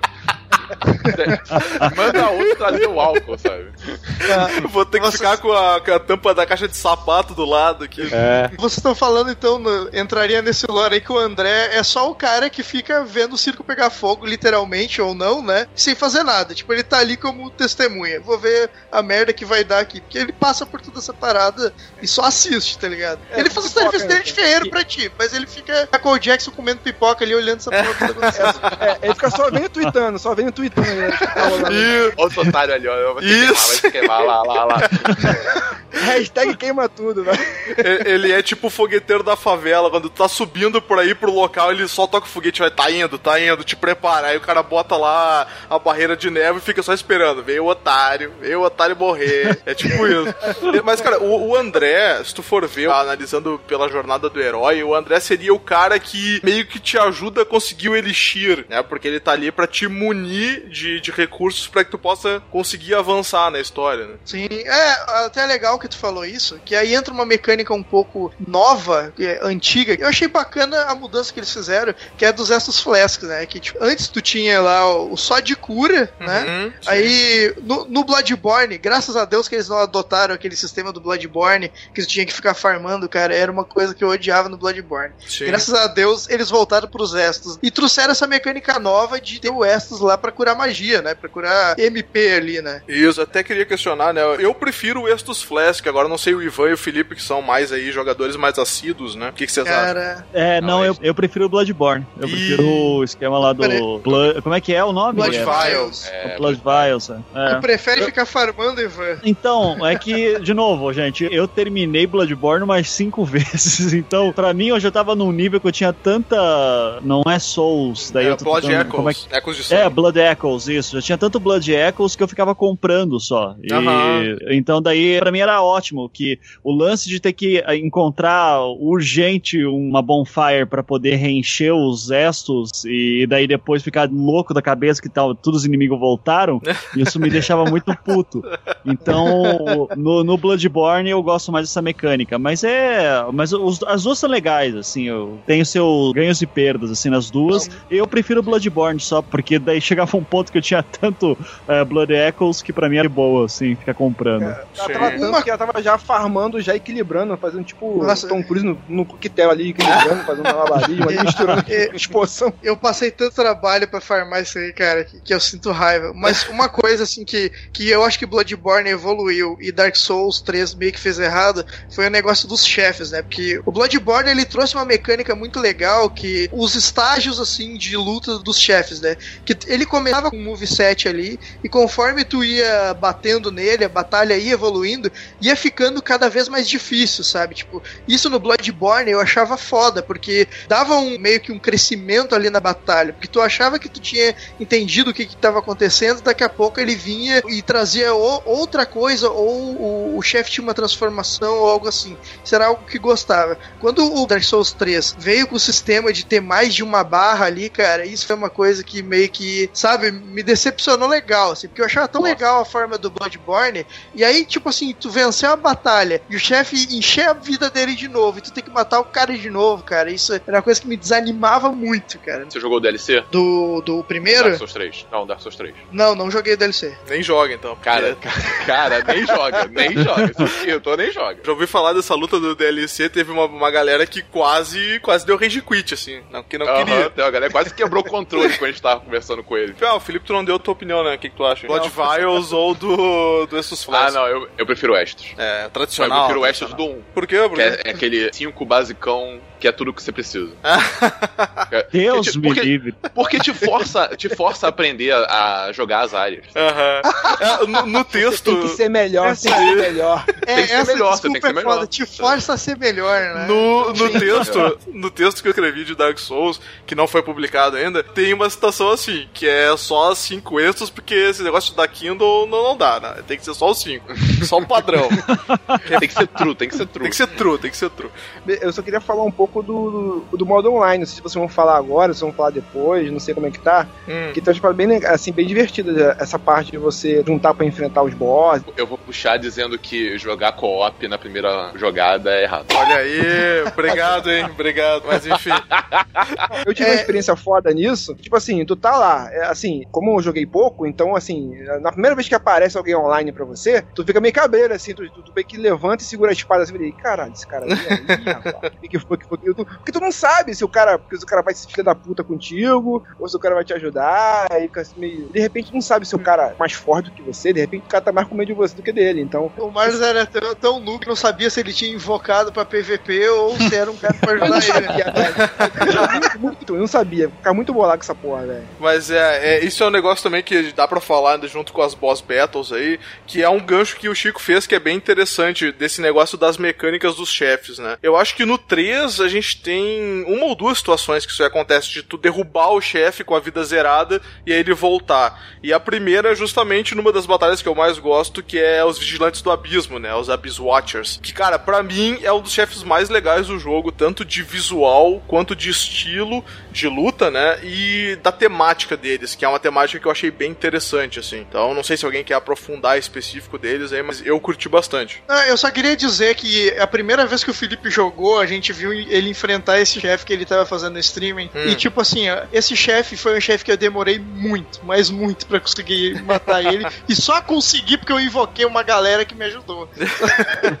e aí o, o Felipe streamando, ele foi e tipo assim, todo mundo quieto. E ele foi, matou o primeiro cara e começou a surrar o cara. E tipo assim, ó, foi quase no final, assim, quase matou É ele de primeira. E morreu. Amaldiçoaram. E Ah, morreu. sim, e aí, sim, sim. Uhum. E aí começou a síndrome de quase matar o chefe na primeira. Cara, Ah. ele morreu umas mil vezes, sabe? Tipo, quando isso acontece, tu subestima tanto o chefe, cara, que tu Sim, vai cara, é demorar horroroso. pra passar, sabe? Isso, isso aconteceu eu- eu- comigo também, aconteceu comigo algumas vezes, de tu chegar assim, ah tá, entendi o moveset aqui, vamos pra cá, vamos pra lá, eu esquivo aqui, curo, ah, vou matar, aí morre. Aí tu, não, beleza, a primeira foi, agora é rapidão. Aí 20 anos depois, né, tu tá lá, pô, eu ainda tô nessa ainda. Pô, daí tu desiste e chama a galera, né?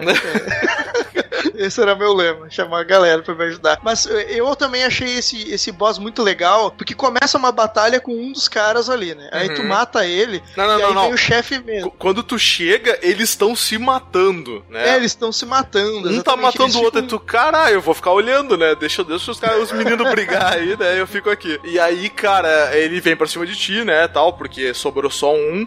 E aí, no meio da batalha, ele levanta mais um. E o cara vem pra cima de ti, e depois levanta um outro. E eles começam a brigar entre eles. E tu fica, caralho, o que, que tá acontecendo, sabe? Sim, é. Onde é que eu entrei, né? Qual é a rave? Qual é a bala que estão tomando, né? A- aí, tu derruba ele da primeira vez. E ele volta, tipo, com o sangue de todos os outros, cara. E isso eu achei muito foda, assim, porque aí muda o moveset, muda a agressividade, muda É, os é. combos que ele faz, sabe? É muito louco, esse chefe é muito louco. A gente falou sobre ter segunda fase, esse é um boss que tem duas fases, que são os Isso, boss isso. que, que são os lords, né? Todos os lords têm segunda fase, são os Uhum. únicos que tem, né? Tem duas Sim. fases. Ca- Cara, eu odiava isso, cara. Eu tinha, eu tinha raiva, muita raiva disso, cara. Nossa. O detalhe dessas fases do- dos lords Hum. é que toda a segunda parte da luta ela envolve fogo. Ah, sim, sim, por causa das cinzas, né? Eles meio que Sim. na segunda parte ou na metade da vida, dependendo da, da luta Eles que for, sério. ele é, eles, tipo, acendem o poder, né? Tipo, ah, é, né? sério. Então deixa, já que eu tô morrendo aqui, deixa eu acender minha chama mais uma vez pra tentar sobreviver e tal. É bem maneiro. E esse Abyss Watchers, que foi o que mais me chamou a atenção, eu até dei uma olhada no lore dele, falei, pô, quero ver o lore deles, porque tem aquele esquema do, do lobo, né? Tu faz o pacto com o lobo, que inclusive é um filme muito bom com o Marco da Casco, né? O pessoal pode assistir aqui, que vale a pena. Caralho. Que gancho é esse? É um filme muito... Eu não vi essa, eu não vi chegando essa aí, juro que eu não vi, cara. É um filme muito excelente, né? Só que não. E que tá no lore, sabe por quê? Porque influenciou muito Bloodborne. Olha aí, pô, olha aí. Inclusive tem o Lobo Gigante nesse filme também, né? Mas enfim. Olha aí. Ah, e aí eu fui pesquisar, né? E tem todo o esquema. Eles são tipo uns guerreiros que foram, né, designados para evitar o avanço do abismo, né? Que é um negócio que meio que vai tomando conta de partes do mundo e onde um abismo surge, pesquisando bem, tu vê que não tem uma definição de abismo. Se é um local, se é um monstro, se é um estado de espírito, né? Não tem É, muito é uma bem. força. É uma força, aí- é. É uma força, aí você convoca o espírito do Nietzsche só pra olhar o abismo. Ai, cara. tu, quer, tu quer citar Foucault? Eu paro um pouquinho pra te citar de novo. Tu quer? Eu deixo, eu Não, deixo. não, não. Vai. Fala, fala do espelho negro lá, fala que foi legal Não, dia. não, não. Tá, tá bom, então vamos seguir então. E aí, cara, eu achei muito foda assim, porque tem esse negócio, né, de guardar contra o abismo. Ele até fala uma parte lá que, tipo, os vigilantes até eram um sinal de mau agouro, porque quando tu via eles chegando, tu sabia que o local todo onde eles ficassem ia ser praticamente destruído, né? E eles têm o esquema do lobo também, que eles são meio que seguidores do lobo, do que daquele que teria o sangue de lobo, que faz o link com Artorias. Então, esse arco deles e esse lore deles, pra mim, foi muito bem trabalhado e muito maneiro, assim, pra série. Até o estilo de luta deles fala que é baseado no movimento, movimentação de lobo, né? Isso, exatamente, o do lobo caçando a presa, né? Porque se tu equipar É. a, a espada deles, que é uma espada que de duas mãos fica uma espada e uma adaga, ele se move de uma maneira muito louca, assim, que inclusive foi a arma que eu continuei usando, né? Que ele ancora com a, com a faca e bate com a espada, depois gira, depois dá cambalhota e tal, que é bem o que o Artorias essa- fazia. E essa parte toca de Javan? No! God, please, no! Caraca, Não, essa essa foi eu não ruim. peguei. Essa, essa- Essa foi ruim, essa foi ruim pra caralho. Falando de lore e de chefes, alguém sacou o lore do Nameless King? Ah, o Felipe sabe esse. é esse Ah, é o momento, é o momento DNA do ratinho.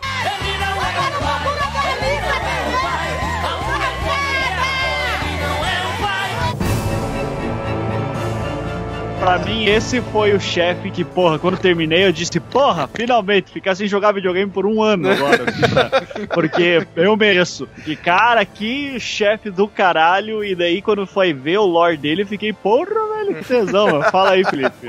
Isso aí, pra mim, foi aquele momento assim, ô. Miyazaki tá olhando não. Sabe aquele negócio de Soler, seu filho do, do Win? Esquece aquilo ali, bota um personagem novo aí, bota aí enquanto ele não tá olhando. Pode Foi ser, pode ser. É, tinha, no, no início tinha uma galera que defendia com unhas e dentes que o Soler era o herdeiro firstborn e tal, né?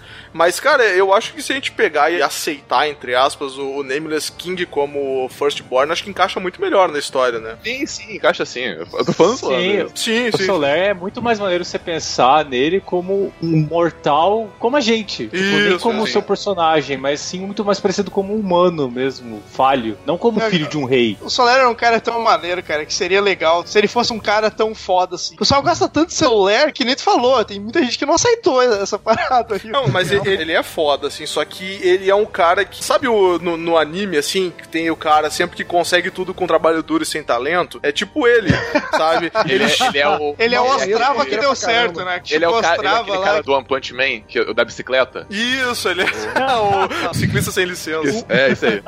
Mal conheço, considero pra caramba, cara. Falando um pouco de boss, assim, eu acho que ele nem se enquadraria como boss, mas que é um. Acho que ele é um mini boss, que eu achei muito legal. E foi uma surpresa, tipo a Norlondo, quando eu encontrei ele. Foi quando eu, lá na, na- na- naquele mapa do pântano, eu subi aquelas escadas do Metal Gear lá, que fiquei três minutos subindo escada. aquilo. E quando eu che- é, tocando, tocando a música lá, quando eu cheguei lá em cima, cara, encontrei com, com aquele boss, cara, pra mim foi, sabe, tipo assim, um momento que eu bati palmas de novo pro jogo, sabe? Uhum, Porque sim. é o boss que tá lá no o- primeiro boss de Dark Souls 1 no É o Asylum né? Ah, essa, o Asylum Demon. Ah. Isso, Na verdade, é. aquele é o Stray Demon, na verdade. É, é, o primeiro é o Stray, mas é um- igual. é Cara, quando eu encontrei ele, velho, eu achei muito foda. Cara, esse cara tá aqui, velho. Putz, sabe que detalhe, sabe? E eu acho que não tem mais nada lá em cima. Tu dá toda essa volta só pra pegar essa referência e já era. Não, é, em cima da muralha na parte do pântano lá. É, é um local pra te fazer uma referência mesmo. Tipo, ó, uma ponte com né, um muro e um monstro aqui. Sim, muito É- legal. é maneiro, uma é coisa que eu achei estranha, não sei se vocês concordam, é a presença, mas a ausência de dragões ao mesmo tempo, né, cara? Ah. Porque, porque todo, com todo esse lore de fogo e tudo mais, no Dark Souls 1, eles eram muito presentes, assim, né? E nesse, ele está presente, mas não tem nenhum vivo, sabe? Tipo, é uma coisa que eu, que eu achei muito legal. Porque tu encontra vários, mas é- eles já estão tudo nas cinzas ali, né? É um contraste bacana, assim. Tem um boss que é o dragão, né? Que, que é basic- basicamente você correr dele, só isso. É, só correr dele. Eu, cara, eu penando, jogando magia nele. Eu falei, cara, como é que eu mato esse filho da puta? Não, era só correr dele que tá de boa.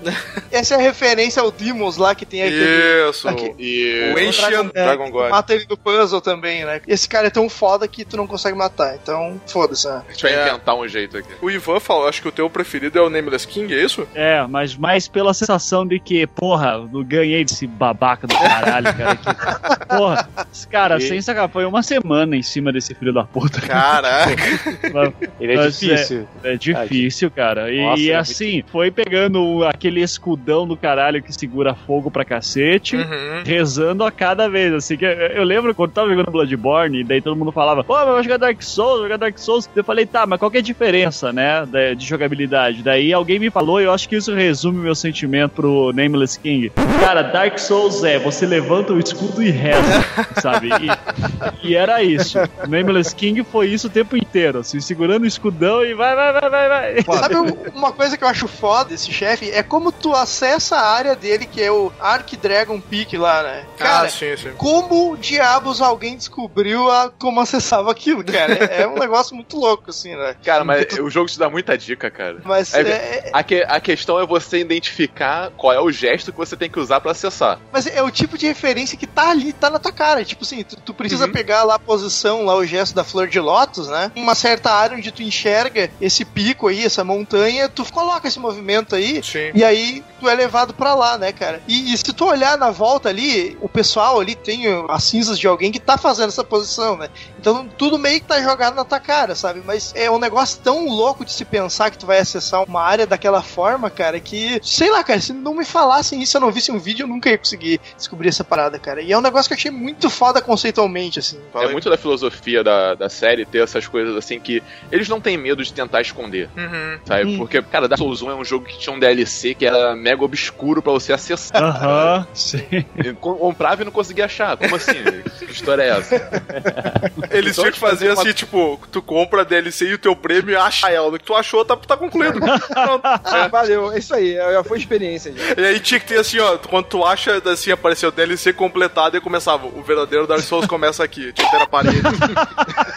Caraca, isso ia ser muito louco, velho. Aí ia ser É. gote, aí ia ser gote. Esse negócio dessa área aí me lembrou uma outra parte em Que tem, eu acho que é uma Covenant que tem lá pra te fazer, que, meu Deus, cara, como alguém descobriu aquilo, cara? que tu tem que andar por um chão invisível, cara. Nossa, cara. Cara, quando eu vi aquilo, eu disse, meu Deus, como alguém descobriu isso, cara? É, é muito, muito difícil mas- de pensar. Mas quem assistiu lá o, a última cruzada lá com o Sean Connery, lá, cara, o cara se ligou nessa onda aí, ó. Joga areinha, joga areinha que dá. Jogou areia em Mas- cima, opa. Mas aí tem muito da, daquela parada do online do jogo, né? O lance das mensagens é justamente pra isso. Ah, vezes você, sim. Num acaso, descobre alguma coisa e Uhum. você pode deixar aquela dica pra alguém. O problema é que BR é foda. BR, caralho. Cara, puta que pariu, cara. Como me fudi essa porra, velho? Caralho. Cara, esse Eu- negócio eu não das mensagens é um negócio que no 3, pelo menos, me ajudou em vários momentos, assim, que o cara dizia, tipo, ah, cuidado à esquerda, aqui é local seguro, aqui tem coisa, e tu olhava e realmente tinha, assim, é, o pessoal realmente Mas tu jogou colaborou. agora, Luz. O, o Ivan, tu jogou quando, Ivan? Tu jogou no lançamento também ou tu jogou depois? O 3 é, foi no lançamento. Só que aí que tá uma coisa, né? Quando foi lançado, já tinha um monte de gente jogando. É, se sim, vocês sim, lembram, sim, sim. É, foi a grande reclamação também entre uma galera eh, também que gosta de Souls, que não faz parte da imprensa, dizer, porra, eu vou jogar e eu não vou ter aquela sensação de descobrir o jogo com a galera. Isso. É, que eu já vou chegar com o jogo tudo pronto na internet. E de fato, cara, quando eu peguei assim o Dark Souls, eu comprei no dia de lançamento, o 3, já tinha a wiki montada, tudo completinha, Sim, cara. E... é foda. é. É, tinha aquele, tinha aquele Esse- esquema lá do cara comprar o jogo lá pelo Pela outro país. japonesa. É, pra japonesa. E você baixava, aí você mudava a configuração do console e baixava em português o jogo. Quer dizer, na verdade eles atrasaram o jogo de sacanagem. Não- Assim, não tinha um motivo pra- plausível pra eles atrasarem o jogo aqui no Brasil. É, assim, porque poderia, eles poderiam argumentar, não, é por causa da tradução, não sei. Mas não, não era. Assim, você comprava É, o jogo no Japão e já vinha em português. É porque tem essa frescura lá do lançamento, tem que ter primeiro lá, porque, né, É, coisas é, da vida. tudo assim, começou- é, tudo começou no Japão. Tá, Eles querem, que- eles querem o lançamento lá e eles fazem isso. O que, pra outros jogos, né, já irrita muita gente. Eu sou um que fico puto com esse tipo de coisa. E Dark Souls pior ainda, sabe? Porque Dark Souls, ele é meio que essa experiência de tu começar a descobrir com todo mundo, sabe? Tipo, é tipo tu esperar meia-noite pra acessar a internet de escada, sabe? Caraca, A galera toda se juntando pra fazer aquilo ali, sabe? E isso faz parte da experiência de, de jogar um Souls, assim. Isso tudo foi quebrado com esse lançamento japonês, né? Que saiu antes e aí né, uma galera jogando, hora esperou e uma galera se fudeu. Não, e não tinha nada contra, assim, é, você não tinha nenhum mecanismo de defesa. Não, era só você mudar a nacionalidade do videogame, comprar na gringa, aí mudava pro PTBR de novo e jogar. Qualquer um podia fazer isso, sacou? Qualquer um podia sim. fazer. Não tinha um sistema Sim, de bloqueio pra isso. Esse negócio que o Luz falou ali, da, de- que eu perguntei pro Luz quando que ele tinha jogado, ele jogou recentemente, né? Quem jogou na época lembra que tinha assim, cara, cada parede que tinha tinha uma mensagem. Ilusório Dora Red, tá ligado? que Ah, merda. nossa! E aí, velho, eu Ah, caralho! na parede pra até sacar. Hoje eu acredito que tenha filtrado já, né? Não deva ter tanto. Isso era pior no Dark Souls 2. Porque no Dark É. Souls 2 inventaram que você tinha que apertar o X pra poder abrir a, a parede. Hum, aí Aí o ficava cara o tempo todo. a mensagem em cima e você não conseguia apertar o X pra abrir a parede. Que merda, cara. E, e mesmo você sabendo que não era verdade, você batia na porra da parede. Ah, sim, sim. Porque pô. vai que, né? Vai que. E, cara, eu não sei, assim, eu nunca percebi na, as- nas paredes ilusórias, assim, tem algum indicativo de cenário ou é na tentativa e erro mesmo? Tentativa e erro. A maioria é tentativa e erro. É, não tem, É, assim, tem- um, tem um simbolismo da Tem série. os mapas que tu diz, pô, aqui é meio óbvio que tem e tal, porque tu enxerga um item. Aí na volta do cenário tu fica procurando algum lugar. Então Sim, te, te sim. indica por isso. Mas é. A maioria é tentativa e erro mesmo, né? Tem mais algum chefe que vocês queiram citar que foi Cara- ou marcante ou diferente e tal? Eu queria citar, mas o meu chefe que foi mais marcante é o Soul of Cinder, que é o último. Então Ah. quando a gente falar dele, já, a gente já vai meio que tá encaminhando o cast pro final, né? Eu gosto muito do Aldrich. Acho que foi o chefe que mais me deu trabalho no jogo. Não sei porquê. Eu acho que minha build não tava compatível com ele. mas eu tive um bastante problema com ele pra conseguir matar. Ele é um dos Lords of Singer também. Sim. E ele, e é legal que ele tenha toda a parada dele ter uns sonhos. Que, que ele era um tipo clérigo que comia as pessoas e tal. Sim, isso eu achei maneiro. E depois de dele estar adormecido lá, ele teve um, um sonho que falou assim: Ou vai ter uma, uma era aí mais pra frente. Se pá, você tinha que comer uns, uns deuses aí, sabe? aí, É, é, Caralho. ele vê. Aí ele- aí ele foi atrás. Ele vê, tipo, um, num dos sonhos dele, né? Que tá meio que descrito em algum item. Ele vê como se o mundo tivesse submerso em algo. E aí ele não entende bem o que, que é, se seria uma nova era de sombras e tal, ou o quê. E ele decide meio que tentar resolver, tentar se prevenir disso, né? E aí ele E- sai e fazendo essa essas loucuras. Muita gente tenta linkar com o Bloodborne também. Sim. Porque essa era que ele enxergou seria o mundo de Bloodborne já. É, que seria tipo a noite eterna, né? Ah, isso, isso, isso é louco. Ele tá é. tudo submerso, como o Yarno tava, sabe? Isso, e é o submerso que ele fala, né, não fica claro, mas seria como se fosse submerso nas sombras, né, não seria água exatamente, né? Uhum. Isso, e isso. pode fazer um link com Bloodborne, exatamente, que seria louco, né? Se fosse confirmado assim, é Pô, isso seria aí muito mesmo. maneiro se isso fosse confirmado, cara. É, foda, cara. Seria muito corajoso. Porque se tu for ver o, o esquema do Ele é aquele que vira a meleca gigante, né? Uhum. É, o esquema dele virar um, um bagulho disforme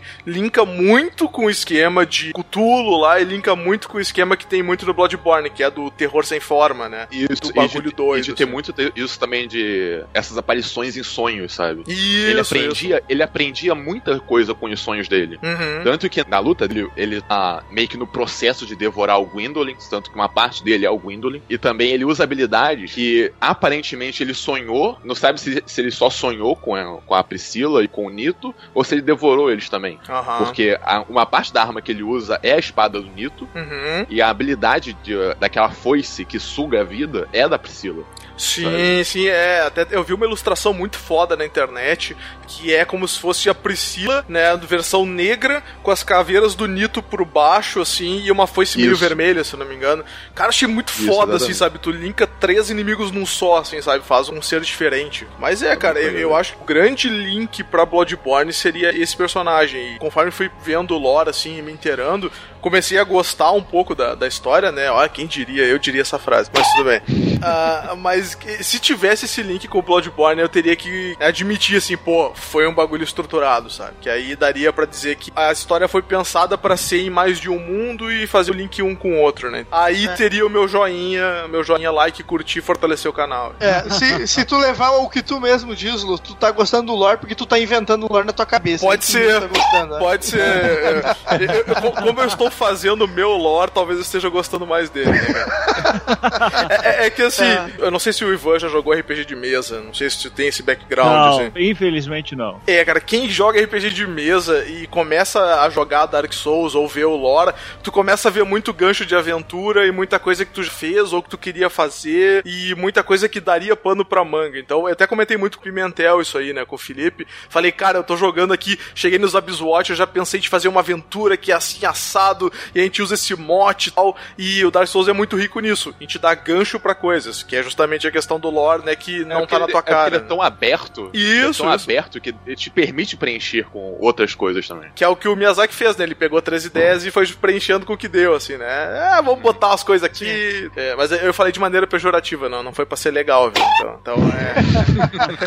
É, e, e, cara, assim, aproveitando então, né, pra nós encerrar mesmo essa parte, ah, eu sei que vai ter muito gente ouvindo que vai dizer assim: caraca, vocês não abordaram isso, mas o que, que vocês acham do. Porque tem gente assim que defende um jogo tem que contar a história, né, de uma maneira X. Ah, o jogo tem que ter uma história que se desenvolva, tem que ser claro e tal. E tem muita gente que diz: ah, ah, o Lord Bloodborne e Dark Souls ele é falho porque não tá no jogo, tá fora. O que, vocês acham disso? Bom, eu não acho que ele tá fora. Ele, Hum. tá, ele tá no jogo, ele só não tá na tua cara. Aham. É, o que é diferente, sabe? Eu acho que assim, o que seria o ideal mesmo seria uma parada meio que Mass Effect, sabe? Como eles fazem. Hum. Que você, através de diálogos, você vai pegando uma coisinha ali ou outra, sabe? Uhum. E, e junta tudo no- naquele codex lá que você pode abrir em qualquer momento e, e ver. Ah, isso é legal. Sabe? Eu, É, acho que, eu acho que poderia ter um pouco mais disso, só que é aquele negócio, o mundo, a, a ideia do- dos mundos que eles constroem é muito de. O mundo tá acabando, não tem muita gente sã pra você ter, ter um diálogo, assim, sabe?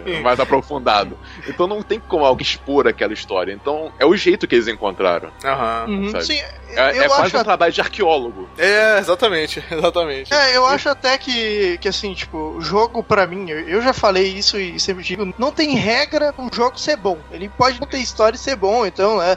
Pra mim, se aplica a tudo. O lance do Dark Souls, eu acho que ele meio que veio com essa jogabilidade que, pra mim, assim, é uma das melhores jogabilidades que eu considero, assim, de algum jogo, sabe? Tipo assim, o jogo que eu mais tenho apreço mais curto a jogabilidade é a série Souls e tal, né? Justamente pra ela não te pegar na mão e muitas coisas dela ser na, meio que na descoberta, assim, tu descobrindo como uma coisa funciona, sabe? Ele te dá um- uma base ali pra gente não se perder, mas a maior parte é meio que na descoberta, sabe? Tipo, desde tu descobrir como enfrentar um chefe e tal, pra qual área tu vai, meio tentativa e erro, assim. E eu acho que esse lore ser meio escondido ajuda bastante, sabe? Tu consegue meio que separar o cara que tá ali só pela dificuldade, e se o cara tiver interesse em procurar o lore, tem, sabe? Tipo, o lore dele não é uma coisa linear que tu vai entender tudo na primeira vez de jogar, não é, mas ele é de propósito, assim, tipo, ele é contado meio com falhas, assim, ou coisas em aberto, ou às vezes só te dando uma sugestão que tal coisa aconteceu, porque a ideia dele é isso aí. Preencher lacunas ali. É, exatamente. O, o Luz fala isso na zoeira, assim, mas eu acho que faz parte da experiência do Souls é, a comunidade toda se juntar para meio que é, descobrir o que, que acontece ali. E muita coisa não tem explicação mesmo, fica aberto porque, é, sabe, tipo, fica. É, e, né? cara, eu acho interessante, sim, ó, que esse tempo eu tava lendo até, eu não sei se era um conto ou um esquema de lore mesmo, e o cara falou que aconteceu aqui, talvez a gente nunca venha a saber. E, cara, e, nem sempre isso é ruim, sabe? Na nossa vida a gente não sabe tudo, a gente nunca vai conseguir obter Exato. informações sobre tudo. Então, uma história de alguém que se perdeu no tempo faz parte, sabe? Então, não necessariamente é uma coisa ruim, assim. Então, E é eu- muito bonito também isso. É você, bonito, você é tem bonito. noção de que alguma coisa aconteceu ali que talvez você nunca vai saber. E é legal, cara. E, e pegando por esse gancho da jogabilidade que o Chico falou, é, é, eu pensando um pouco sobre o que ele tava falando, realmente a, a jogabilidade do, do- do Dark Souls é uma das melhores, assim, no sentido de que, geralmente, quando você vai jogar um jogo de batalha, assim, geralmente você fica apertando um botão só direto tal. Isso aí não, tem uma estratégia. E é como eu imagino que seria uma batalha medieval. Você tem Aham. que ter um escudo, você tem que ter uma espada, você tem que ter esquiva, você tem que esperar o cara te atacar pra depois você atacar também, tem que ter uma estratégia. Claro, ninguém aqui vive na época medieval, mas é o que eu imagino que se aproxime um pouco mais da realidade. Então, tendo por esse argumento aí, eu acho que sim, cara. É, um- É. é uma jogabilidade ótima. O que eu sinto do pessoal que fala que ah, a história, não sei o que, não é clara, não tem história, é o mesmo cara que reclama que não tem mapa, sabe? Tipo, o cara não entendeu nada do que parece, sabe? Pro cara reclamar que não tem mapa na parada, sabe? Tem algumas coisas também que tem que ser levado em consideração. Primeiro que eh, a proposta do Dark Souls é justamente saber que, cara, eu tô fazendo um jogo na época da internet, sabe? Então, Isso. existem fóruns, as pessoas vão discutir. A coisa muito legal do, do fandom todo é justamente a galera que cria canais de YouTube e fica fazendo análises, fica fazendo lore run. Então, isso é bacana. Então, o Miyazaki ele já planeja isso, justamente ele quer criar uma experiência para os seus jogadores ficarem discutindo. Além disso, eu acho que nesse sentido Dark Souls é o único jogo até hoje que eu vi nesse sentido, só que eu também não sou hard gamer assim, né? Eu Aham. sou não sou hardcore. Tá? É, então deve ter outros nesse esquema. Vocês devem saber melhor que eu. Tem um princípio que a gente usa, né, bastante em literatura, que é o tal do show don't tell, né? Sim. Mostre e não diga. É. Então, se você já parte do princípio que na maioria dos jogos Souls, geralmente você é um cara que meio que nasce do nada, é jogado lá com uma missão que você não entende direito, todo mundo que nem vocês falaram, tá, tá, tá meio insano assim. Então ninguém vai conseguir te colocar uma linha do tempo direito, até porque a linha do tempo é muito grande. Então nem os próprios personagens devem entender direito o que estão fazendo lá dentro. Nesse sentido, você como jogador, você se sente perdido junto, porque essa é a função do jogo. Então, isso é muito mais eficiente Sim, do sim. que ter ter um narrador que fala: olha só, tá todo mundo perdido, mas você, cara, eu vou te contar a parada, tá? É, Porra. Inclusive, o Dark Souls ele é muito bom nisso, e principalmente no 1, a trama dele, cara, qual que é o final certo? É. Você tem o- É, pois é. Sabe? Você tem uma escolha ética pra fazer no final e você fica, cara, não sei, tipo, a maioria, a maioria termina sem saber e, e você, inclusive, todo esse lance que no 3 você meio que entende parte das consequências das ações que tomaram no primeiro, porque teoricamente no primeiro, ao reacender a chama, você ia dar mais vida pro mundo. E você vê o que acontece no 3 quando a chama foi reacendida tantas vezes. É. Então a solução talvez seja o mundo acabar logo de vez. É foda. E você tem que tomar essas decisões. Então o mundo tá na tua mão. E você fica perdido porque o mundo tá perdido. E porque não tem mais conhecimento colocado em algum lugar. E eu acho muito legal isso, principalmente no Bloodborne. Porque daí você tinha, inclusive, acadêmicos que estavam estudando. Daí você tinha duas, três facções que lutavam entre si sobre o que, que seria melhor pra salvar o mundo. Então o Miyazaki é foda nisso. E vem todo aquele lance também do Miyazaki, é, que vocês já devem ter falado também é, em programas passados, mas que o Miyazaki ele diz que coloca muito isso do jogo, de, da experiência que ele tinha quando criança, que ele ia ler livros em inglês, ele não entendia todas as palavras, então ele ia inventando a história junto. Aham. Ele E, pulava, cara, ele pulava o que ele não sabia e depois ele ia complementando na cabeça dele e ele queria passar isso pro Isso. jogo. Então, cara, eu acho que nesse modelo eu não consigo pensar em nenhum outro jogo que te joga tão dentro assim do, do tipo, cara, você vai estar confuso pra caralho porque o mundo é confuso. Você não sabe o que é bom porque o lance de luz contra as trevas não é necessariamente bom contra mal, sabe? E isso eu acho foda. Uma coisa que eu acho legal, assim, só pra fechar isso que o Ivan tá falando, que eu acho genial na série, é a questão de tu, às vezes, tem um NPC, ele sabe a história, mas tu vai falar com ele, cara, ele tá com uma má vontade de falar aquilo.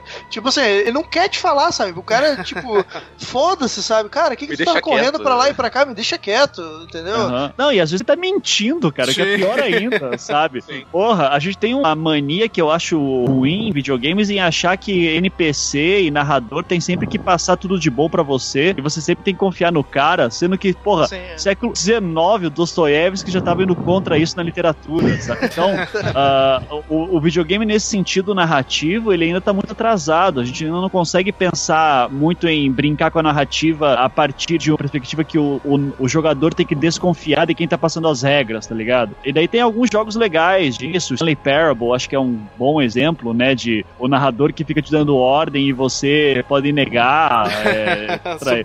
né? Tipo, ó, Stanley entrou na porta da direita, daí você entra na esquerda, esse narrador fala, Stanley, eu tô do teu lado, tô tentando te ajudar, cara, vai lá. Então, o- e eu acho muito foda como o Miyazaki transforma isso em terror e confusão e insanidade, e é nóis, velho. O Miyazaki é tão doido nesse sentido, cara, que se você botar o nome dele, ele Hidetaka Miyazaki no Google, aparece ali ah, do lado, né, a fotinho dele e tal, e daí aparece nascimento, 29 de janeiro de 2004, tem 12 anos ele, então. É, porque, obviamente tá errado isso, mas é que mostra que até o Google não consegue entender quem é Miyazaki direito.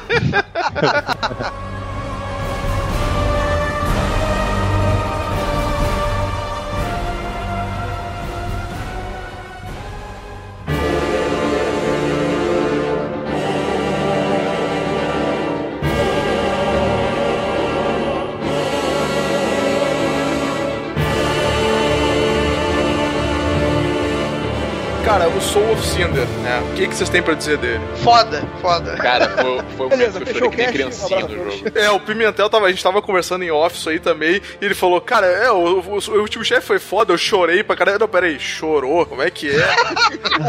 Não, calma aí, calma aí. Chefe é bom, mas chorar por quê? me cara? conta, me conta por que tu chorou. Cara, primeiro começou aquele sentimento meio que, caraca, isso tá acabando. Vai acabar. No penúltimo chefe. É foda. Tipo assim, eu, eu fiquei, hum, não vai ter mais, pelo menos por um bom tempo, cara. Primeiro, Felipe, deixa eu te interromper rapidinho. Primeiro que tem uma música foda. Ah, sim, sim, sim, sim. demais. Ah, Todo mundo Sim, fala da trilha. Aí já começou esse sentimento meio assim, caraca, vai acabar, né? Você tá acabando. Quando chegou no último, que começou toda aquela, aquela luta, ele vai mudando as habilidades dele pra simular as builds dos jogadores no primeiro jogo. Aham, sim. E eu comecei assim, caraca, eu joguei isso tantas vezes que provavelmente ele tá cobrindo todas as builds que eu já fiz nesse jogo. sabe?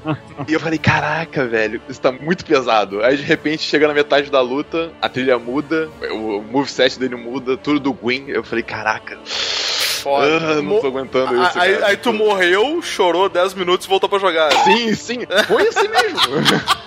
Foi exatamente isso. cara. E aí não queria, não queria matar ele, né? Quando ele usa o moveset do Gwyn, tu, não, cara, não posso matar esse cara. É, Não fazendo nada ali, tá de boa ali, pô. Cara, não, e, e é curioso, é curioso porque essa semana, né, eu não tinha chegado no final do jogo e eu comentei com o Pimentel que o meu final seria tipo isso. Seria ah, como se tu tivesse que enfrentar a chama como ser e ela tivesse referência de todos os personagens, todos os jogadores e tal. Só que eu não sabia que o final era esse. Aí eu falei, caraca, velho, o final é o que eu tinha pensado pro jogo, tá ligado? Aí eu falei, pô, é muito RPG essa bosta, cara. Falei, é muito RPG, meu. O Miyazaki deve jogar RPG pra caralho. Por isso que eu acho foda, assim, a forma que ele amarrou tudo saindo no último boss, assim. A forma que o último boss é feito, cara, foi pensado, assim, de o boss ali pegar a referência de todos os jogadores que já passaram por ali. E quando ele tem o último respiro dele, que como a gente falou, a segunda forma, é pro chefe tentar se safar, ele usa o moveset do Gwyn, que, que é o cara do primeiro jogo. Tá? Sim. Cara, isso é uma referência muito foda, assim, velho. Genial, genial essa parada. Porque eu fiquei muito emocionado, porque, tipo assim, na primeira vez, quando eu jogo Dark Souls, eu tô tão fudido apanhando, tentando matar, que eu não presto atenção. Mas quando eu fui pesquisar depois e vi isso, eu falei, caralho, velho, como, como assim, cara? Tipo, é, é uma maneira de fechar muito foda, cara. Ca- É, é, o, o fechamento dessa forma é um fechamento excelente, cara. Isso aí é um negócio que foi, realmente foi bem feito. A temática se cumpriu, cumpriu o que, o que foi proposto. Mas o Ivan, não sei se tu teve alguma experiência também com o final aí que te emocionou, né? Quebrou controle, deu rage quit. Não, até que não, porque daí, como eu falei, comecei aquela sequência, né? Bloodborne, Uhum. daí comecei o Demon Souls, daí Dark Souls. Daí eu parei o Dark Souls mais ou menos na metade pra poder jogar o 3 que tinha acabado de sair, porque eu tava com saudade da jogabilidade do Bloodborne, da Sim, rapidez. É, então eu não peguei as referências finais, assim. Então eu terminei e disse, ok, terminei. Bom. Minha, minha missão está cumprida. É, foi divertido voltar pro Dark Souls 1 agora. Eu nem fiz o link, assim, do Gwyn nem nada, assim, só Ah, fui ver isso depois na internet. Tranquilo, tranquilo. Realmente, é como a gente já falou da parte desse parte do final, né? Isso aí se encaminha pro final. Pelo que eu tava falando com o Pimentel aqui, a gente tem algumas vertentes de final, assim, não sei o que cada um fez, né? O que cada um achou. Não, os finais são mais ou menos seguindo mitologia A linha dos finais. pelo... É, o- esse é o jogo que prometia acabar de uma forma meio diferente, né? Aham. É, mas tem o final que é meio que em todos, né? O final padrão ali, que até o Pimentel colocou como volta o cão arrependido, né? Que é o Link the Fire. É, Então, isso, que esse- aí você reacende a chama e volta tudo de novo. Sim, sim. Sabe? Sim. Esse eu acredito que seja o pior final e foi o que eu fiz, que é... Não, é. Esse aí eu, é. tam- o- eu, ta- eu também, eu também. Eu sempre faço mais bosta, eu fico puto, eu digo, porra. Mas é que eu sou. Não, não é que eu, mais é que eu bosta, sou é mais graça, né? eu É, acho. mas é que eu fico ca... eu sou cagão a ponto de, sabe quando você dá os olhos pra Firekeeper e daí ela fala: "Não, caralho, não posso ter olho". Ah, caralho, vai poder. Daí você vai dar olho, daí eu: "Não, não vou, porra".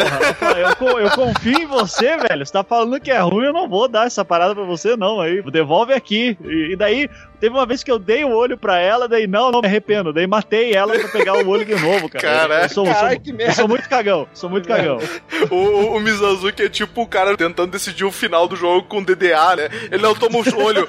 Não, não, mas me dá de volta. Mas eu vou fazer. Não, não, faz tal coisa. Não, não, mas eu disse que eu ia fazer. Não, mas tu não me falou isso. E aí continua, né? É isso aí, é isso aí. Então a gente tem o, um deles, né? O Link the Fire. Tem o outro que é o End of Fire também, que é um negócio que a gente até se questionou, né? Se não deveria logo acabar a chama de uma vez, né? Pra ver o que acontece. Que é esse que o Mizazuki tava falando: entregar o olho pra Firekeeper e tal e, e dar todo o desenrolar, né? O Pimentel deve ter feito os quatro já, né? É, eu fiz todos. Ah, eu imaginei. Eu imaginei. Nesse aí, o que, que tu sentiu, assim? Ah, cara, a ideia é que o que seria o final certo mesmo é esse de você apagar a chama, deixar a Aham. chama apagar. Hum. Porque, cara, tudo encaminha pra isso. Tipo assim, vamos deixar isso acontecer logo pra ver o que vai rolar. E mesmo assim, quando você faz esse final, a Fire Keeper fala assim: Olha, mas vai chegar um momento. Tá, tá tudo escuro aqui agora, mas vai chegar um momento que a- as chamas vão acender de novo. Aham, E sim. tipo assim, cara, então você percebe assim meio que. Os caras estão num ciclo sem fim, cara. É. Vai- Que é a história desde o primeiro, né? É um ciclo é. infinito, porém infinito, né? Todos os Dark Souls são assim, né, cara? Sim. Não importa o final que você pegue, tipo, é inevitável que vai acontecer. Se você apagar, a, a chama vai se reacender. Se você acender, uma hora ela vai apagar. É, é um É. ciclo finito, porém infinito. E essa versão alternativa do fim aí que tem? É a versão alternativa, o que acontece meio que a chama não vai apagar no- totalmente como era pra entrar na Age of Dark, Hum. mas aí vo- você, como jogador, você retém aquele poder pra você. Ah. Então você não dá pra saber o que que vai acontecer por daquilo. Fica meio que um termo entre a Age of Fire e a Age of Dark, só que, cara, agora vai ter alguém super poderoso. O que, que vai acontecer agora? É, Esse era o final que não dava pra fazer antes, né? Tu não tinha essa alternativa aí. Esse dá pra fazer desde o início, porque o, Dá que acontece? Você tem que ir fazer esse final pra apagar a chama, Aham. só que no momento em que a, a Firekeeper tá com a chama ali que vai apagar, poucas pessoas percebem isso, mas o controle volta pra tua mão. E você tem a opção de bater nela e matar. Aham. E aí tu meio que rompe o ciclo ali. Isso, aí você interrompe isso e pega a chama pra você. É, é isso que eu achei engraçado. Que quando eu tava vendo dessa da alternativa, eu pensei que um. o- É claro, se tu quiser deixar em aberto, né, pra talvez um outro jogo, tu poderia fazer justamente esse link. O jogador pega o poder, toma pra si, ele vira um ser, né, ascendente, e aí no outro jogo tu poderia fazer com que linkasse com isso, né, a missão seria destruir o que o jogador fez tal. Só que deixa em aberto. Se- isso aí vai ser Dark Souls 4. isso, exatamente. Se a série continuar, esse seria o final mais canônico, né? Esse ou o último que tem ali Esse, também. esse é o último. É, o último eu não sei o que, que é. É porque você seguindo numa das quests do jogo, Hum. você meio que fica como o escolhido dos Hollows pra você liderar essa era das trevas. Aham. Porque Mas é- aí, aí- fica a opção só de, de tu não acender a chama. É, só vai conseguir Isso. esse final na Era das Trevas aí. Se É, tu acender não, a chama, na ver- tu não consegue Na ser o- verdade, não, não, mas na verdade, esse final é como se você fosse acender a chama, Uhum. só que ao invés de você deixar o fogo te consumir, você usaria o teu poder pra você absorver aquela chama ali e você ficar tão poderoso e se tornar o líder de todo mundo. É, esses dois finais seria justamente o que daria um- ou um spin-off ou uma continuação ainda de um né, Dark Souls 4 aí, o Bloodborne 2, Isso. de repente. Mas a, a diferença sutil deles é porque, por exemplo, nesse último final, você vai meio que liderar um povo. Hum, Sim, aspas, sim. No assim. outro tu fica como E se no, fosse o. no outro, é, o poder é meu e quem vai tomar de mim? É. sabe?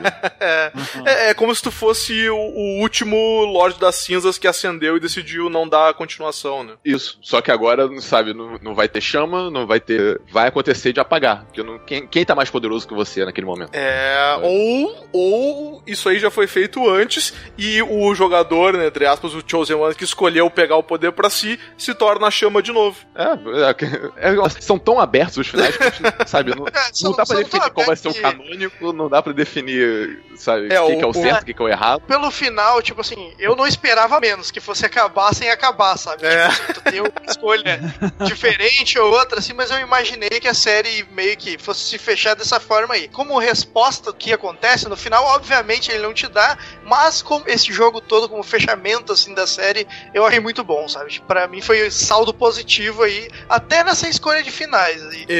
Eu acho que se ele tivesse te dado a resposta no final, eu ficaria decepcionado com o final, tá ligado? Se ele tivesse Aham. só isso aqui, eu teria ficado decepcionado. verdade. Eu acho que um dos finais poderia ser uma resposta definitiva. Aí todo mundo, ah, então é isso. Não, não sabemos o que é canônico, mas um dos finais é o definitivo. Eu acho que poderia ter, mas minha sugestão, entre aspas, de final canônico é esse, onde o jogador toma o poder pra si, acende a chama, entre aspas, se torna a chama. Isso daria também, né, andamento pro outro, mas sei lá, pode ser o mais canônico. Faria sentido, e- porque tem até uma, tem até uma profecia de um cara de que. um senhor da escuridão, né? Que poderia ser o próprio jogador, né? Isso, mas aí teria que pagar a chama no fim, né? É. Ou o cara, por ser o, o senhor dos Hollows, pode se tornar o senhor da escuridão também. Não tem como saber também. É, pois é, exatamente. sabe? É porque o, o que se provou que era meio que errado é porque, por exemplo, no primeiro jogo tinha esse lance da, das serpentes em que uma procurava apagar o fogo e a outra manter a chama acesa. Aham. Sabe? Só, o, tudo indicava que apagar o fogo era o certo. Só que sempre tinha um problema do abismo. Uhum. Ele corrompia tudo, acabava corrompendo tudo. Corrompeu o Olacil, corrompeu o Neolondo, e eles tiveram que dar um jeito naquilo ali, sabe? Qual seria o jeito certo de fazer isso? Provavelmente seria esse final de usurpar o fogo. É, porque o abismo dá a entender que o abismo abismo com a ausência da chama, ele tomaria conta de tudo, né? Que é o que pode ter acontecido e levar a era do Bloodborne. Talvez. Toma essa. Ou, ou talvez são dois jogos completamente diferentes, em universos completamente diferentes. Sim, também. tá- Que é o que faz mais sentido, né? O, o Ivan, o Ivan, ele gosta tanto de Bloodborne que ele não quer juntar com o Dark Souls, ele quer que seja separado. Não, não. São jogos diferentes. Se deixar, daqui a pouco estão falando que o Armored Core, ali, que é o próximo do Miyazaki, ele também faz parte. Se passa no futuro do Bloodborne. Ah, não, cara, porra. O, o Ivan, a gente tá falando do lore, dizendo, pai, imagina se linkasse com outro universo, e o Ivan tá com uma faixa, assim, um banner atrás dele, são jogos diferentes.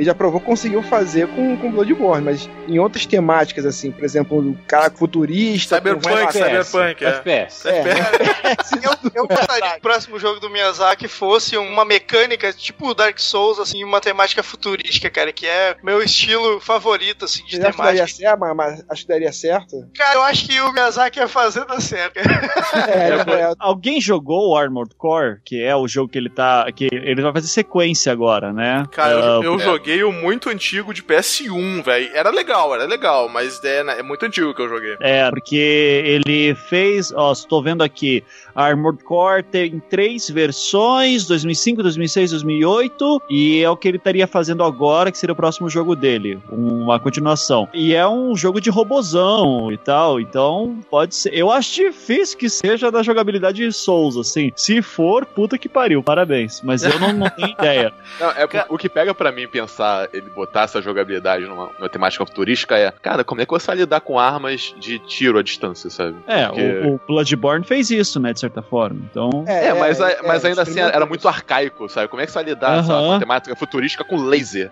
sabe? Sim. É que o Bloodborne parece que é um, é um shield que dispara, né? Parece muito bem. É. Pô, podia ser um lance meio Star Wars, então, né, cara? Sabre de Talvez, luz. talvez. olha, olha, é. olha, agora você tá se formando, hein? Caraca, tem uma arma, tem uma arma tão superior cara. que uma arma de fogo se torna inútil, sabe? Tipo, uma parada assim. Eu acho que daria, cara. Eu acho que o Miyazaki é um mau jeito de fazer essa porra aí. Sabe, sabe o que eu queria que ele fizesse? Metal Gear Rise. Porra, se ele conseguisse salvar Sabe, o Metal Gear Rise. bizarros, sabe? Mas então é isso aí, pessoal. O cast ficou gigante pra caralho. Vou juntar um monte de fanboy de Dark Souls pra falar Opa, sobre opa, essa série. opa, que monte de fanboy aqui, eu tô no Ah, cast. juntar uns fanboys e o Sem hater do Lu sai do pra falar.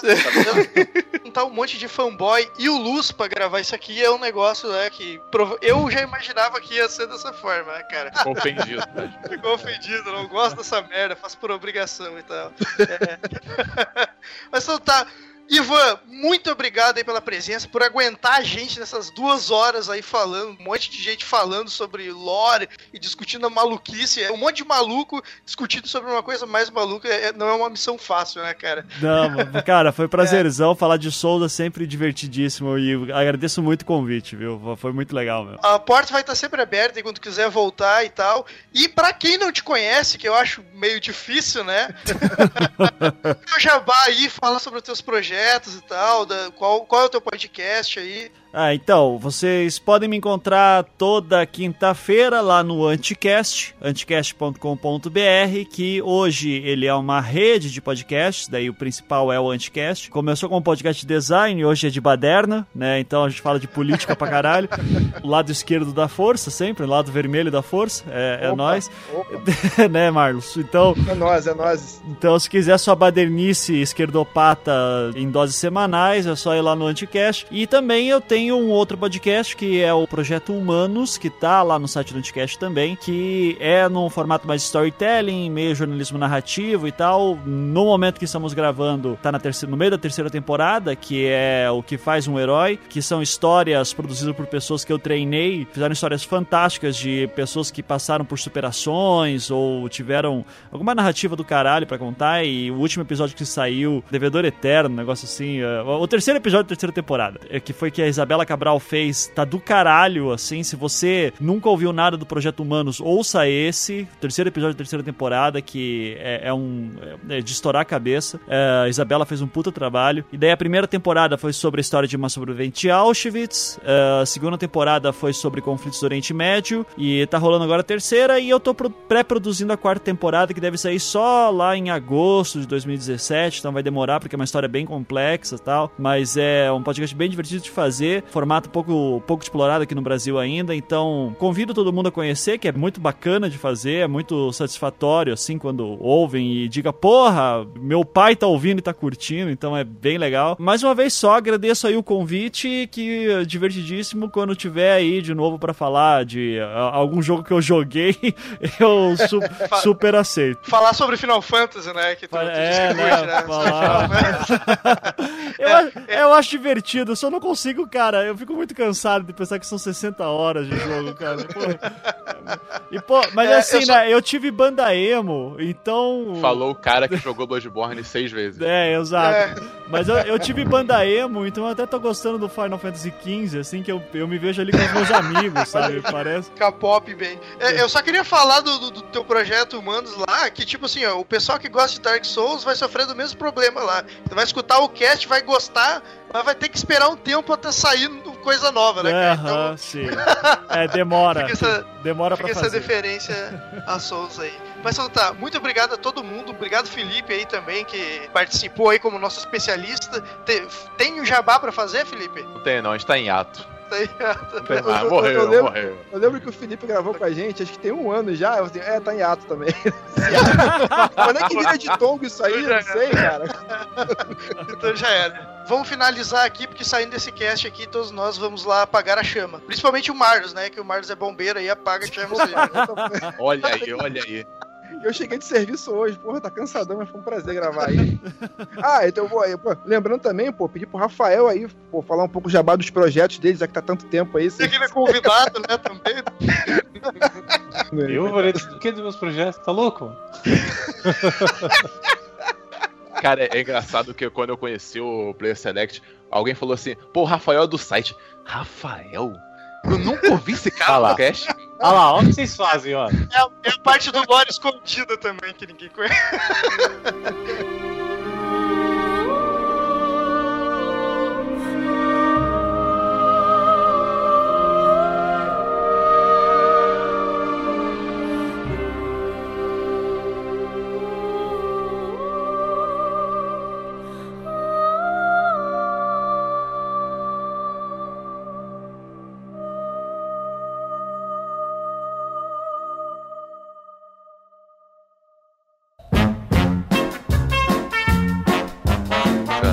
Estão ouvindo?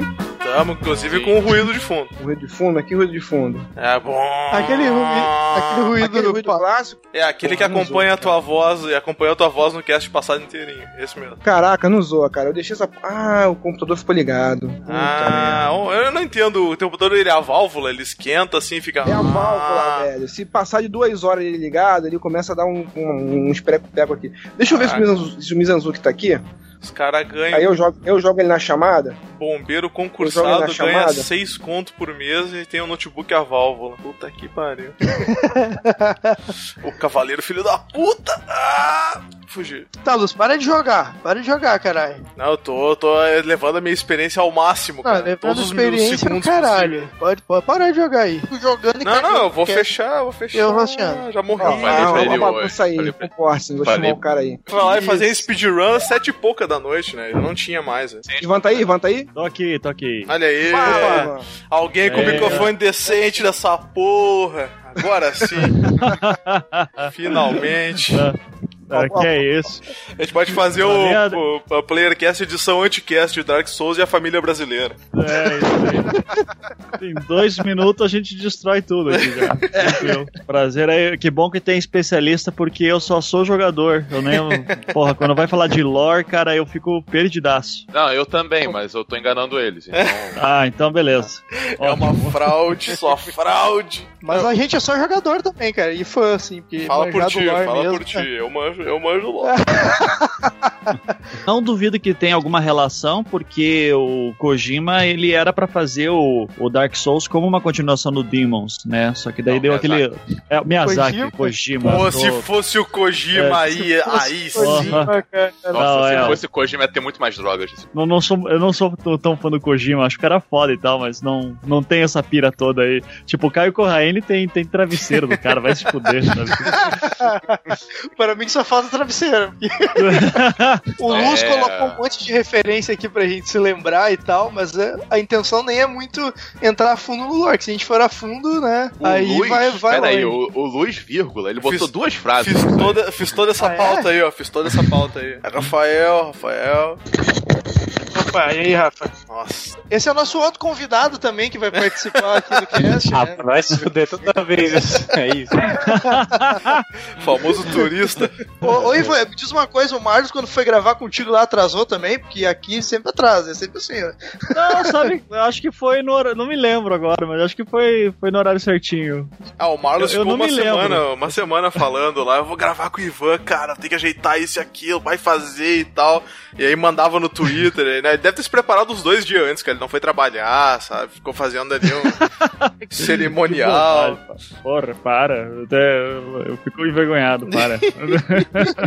Ele, ele foi convertido por esse último jogo, cara. Vocês não estão entendendo. Então, No último cast que a gente gravou, ele tava falando, ah, é, pois é, porque Dark Souls, né, joguei todos e tal, não terminei, né, não terminei o 1 e tal. Na verdade, eu não terminei nenhum, eu falei, pô, como assim, cara? Defende o jogo todo, toda vez que a gente fala, ele, não, porque é bom, que não sei o que e tal, aí ele me larga uma dessa, não, não terminei nenhum, fui até o pedaço e tal, mas tá bom pra mim já. tô na mesma, eu tô com o Final Fantasy XV, comecei a jogar essa semana, é, daí já joguei umas 10 horas e fico pensando, cara, queria estar jogando Souls. Então, é foda. Ô Chico, ô Chico, já anota aí na nossa, nossa outra pauta e convidar Ivan pro cast Final Fantasy, tá? Já anota aí pra nós. Cara, eu só joguei, eu tô- só tô jogando 15, quem gosta mesmo é minha esposa. Cara, e ela gosta de um Final Fantasy que ninguém gosta, cara, que é o 8. Pô, eu gosto do Não, 8, pô, pô, que todo isso? Ô, Chico, Caraca. bota, Sério? bota aí, Chico, bota aí, convidar Ivan e esposa para o cast Final Fantasy. A gente bota o Ivan, lê, os, lê as redes sociais, aí o Ivan fica, bom.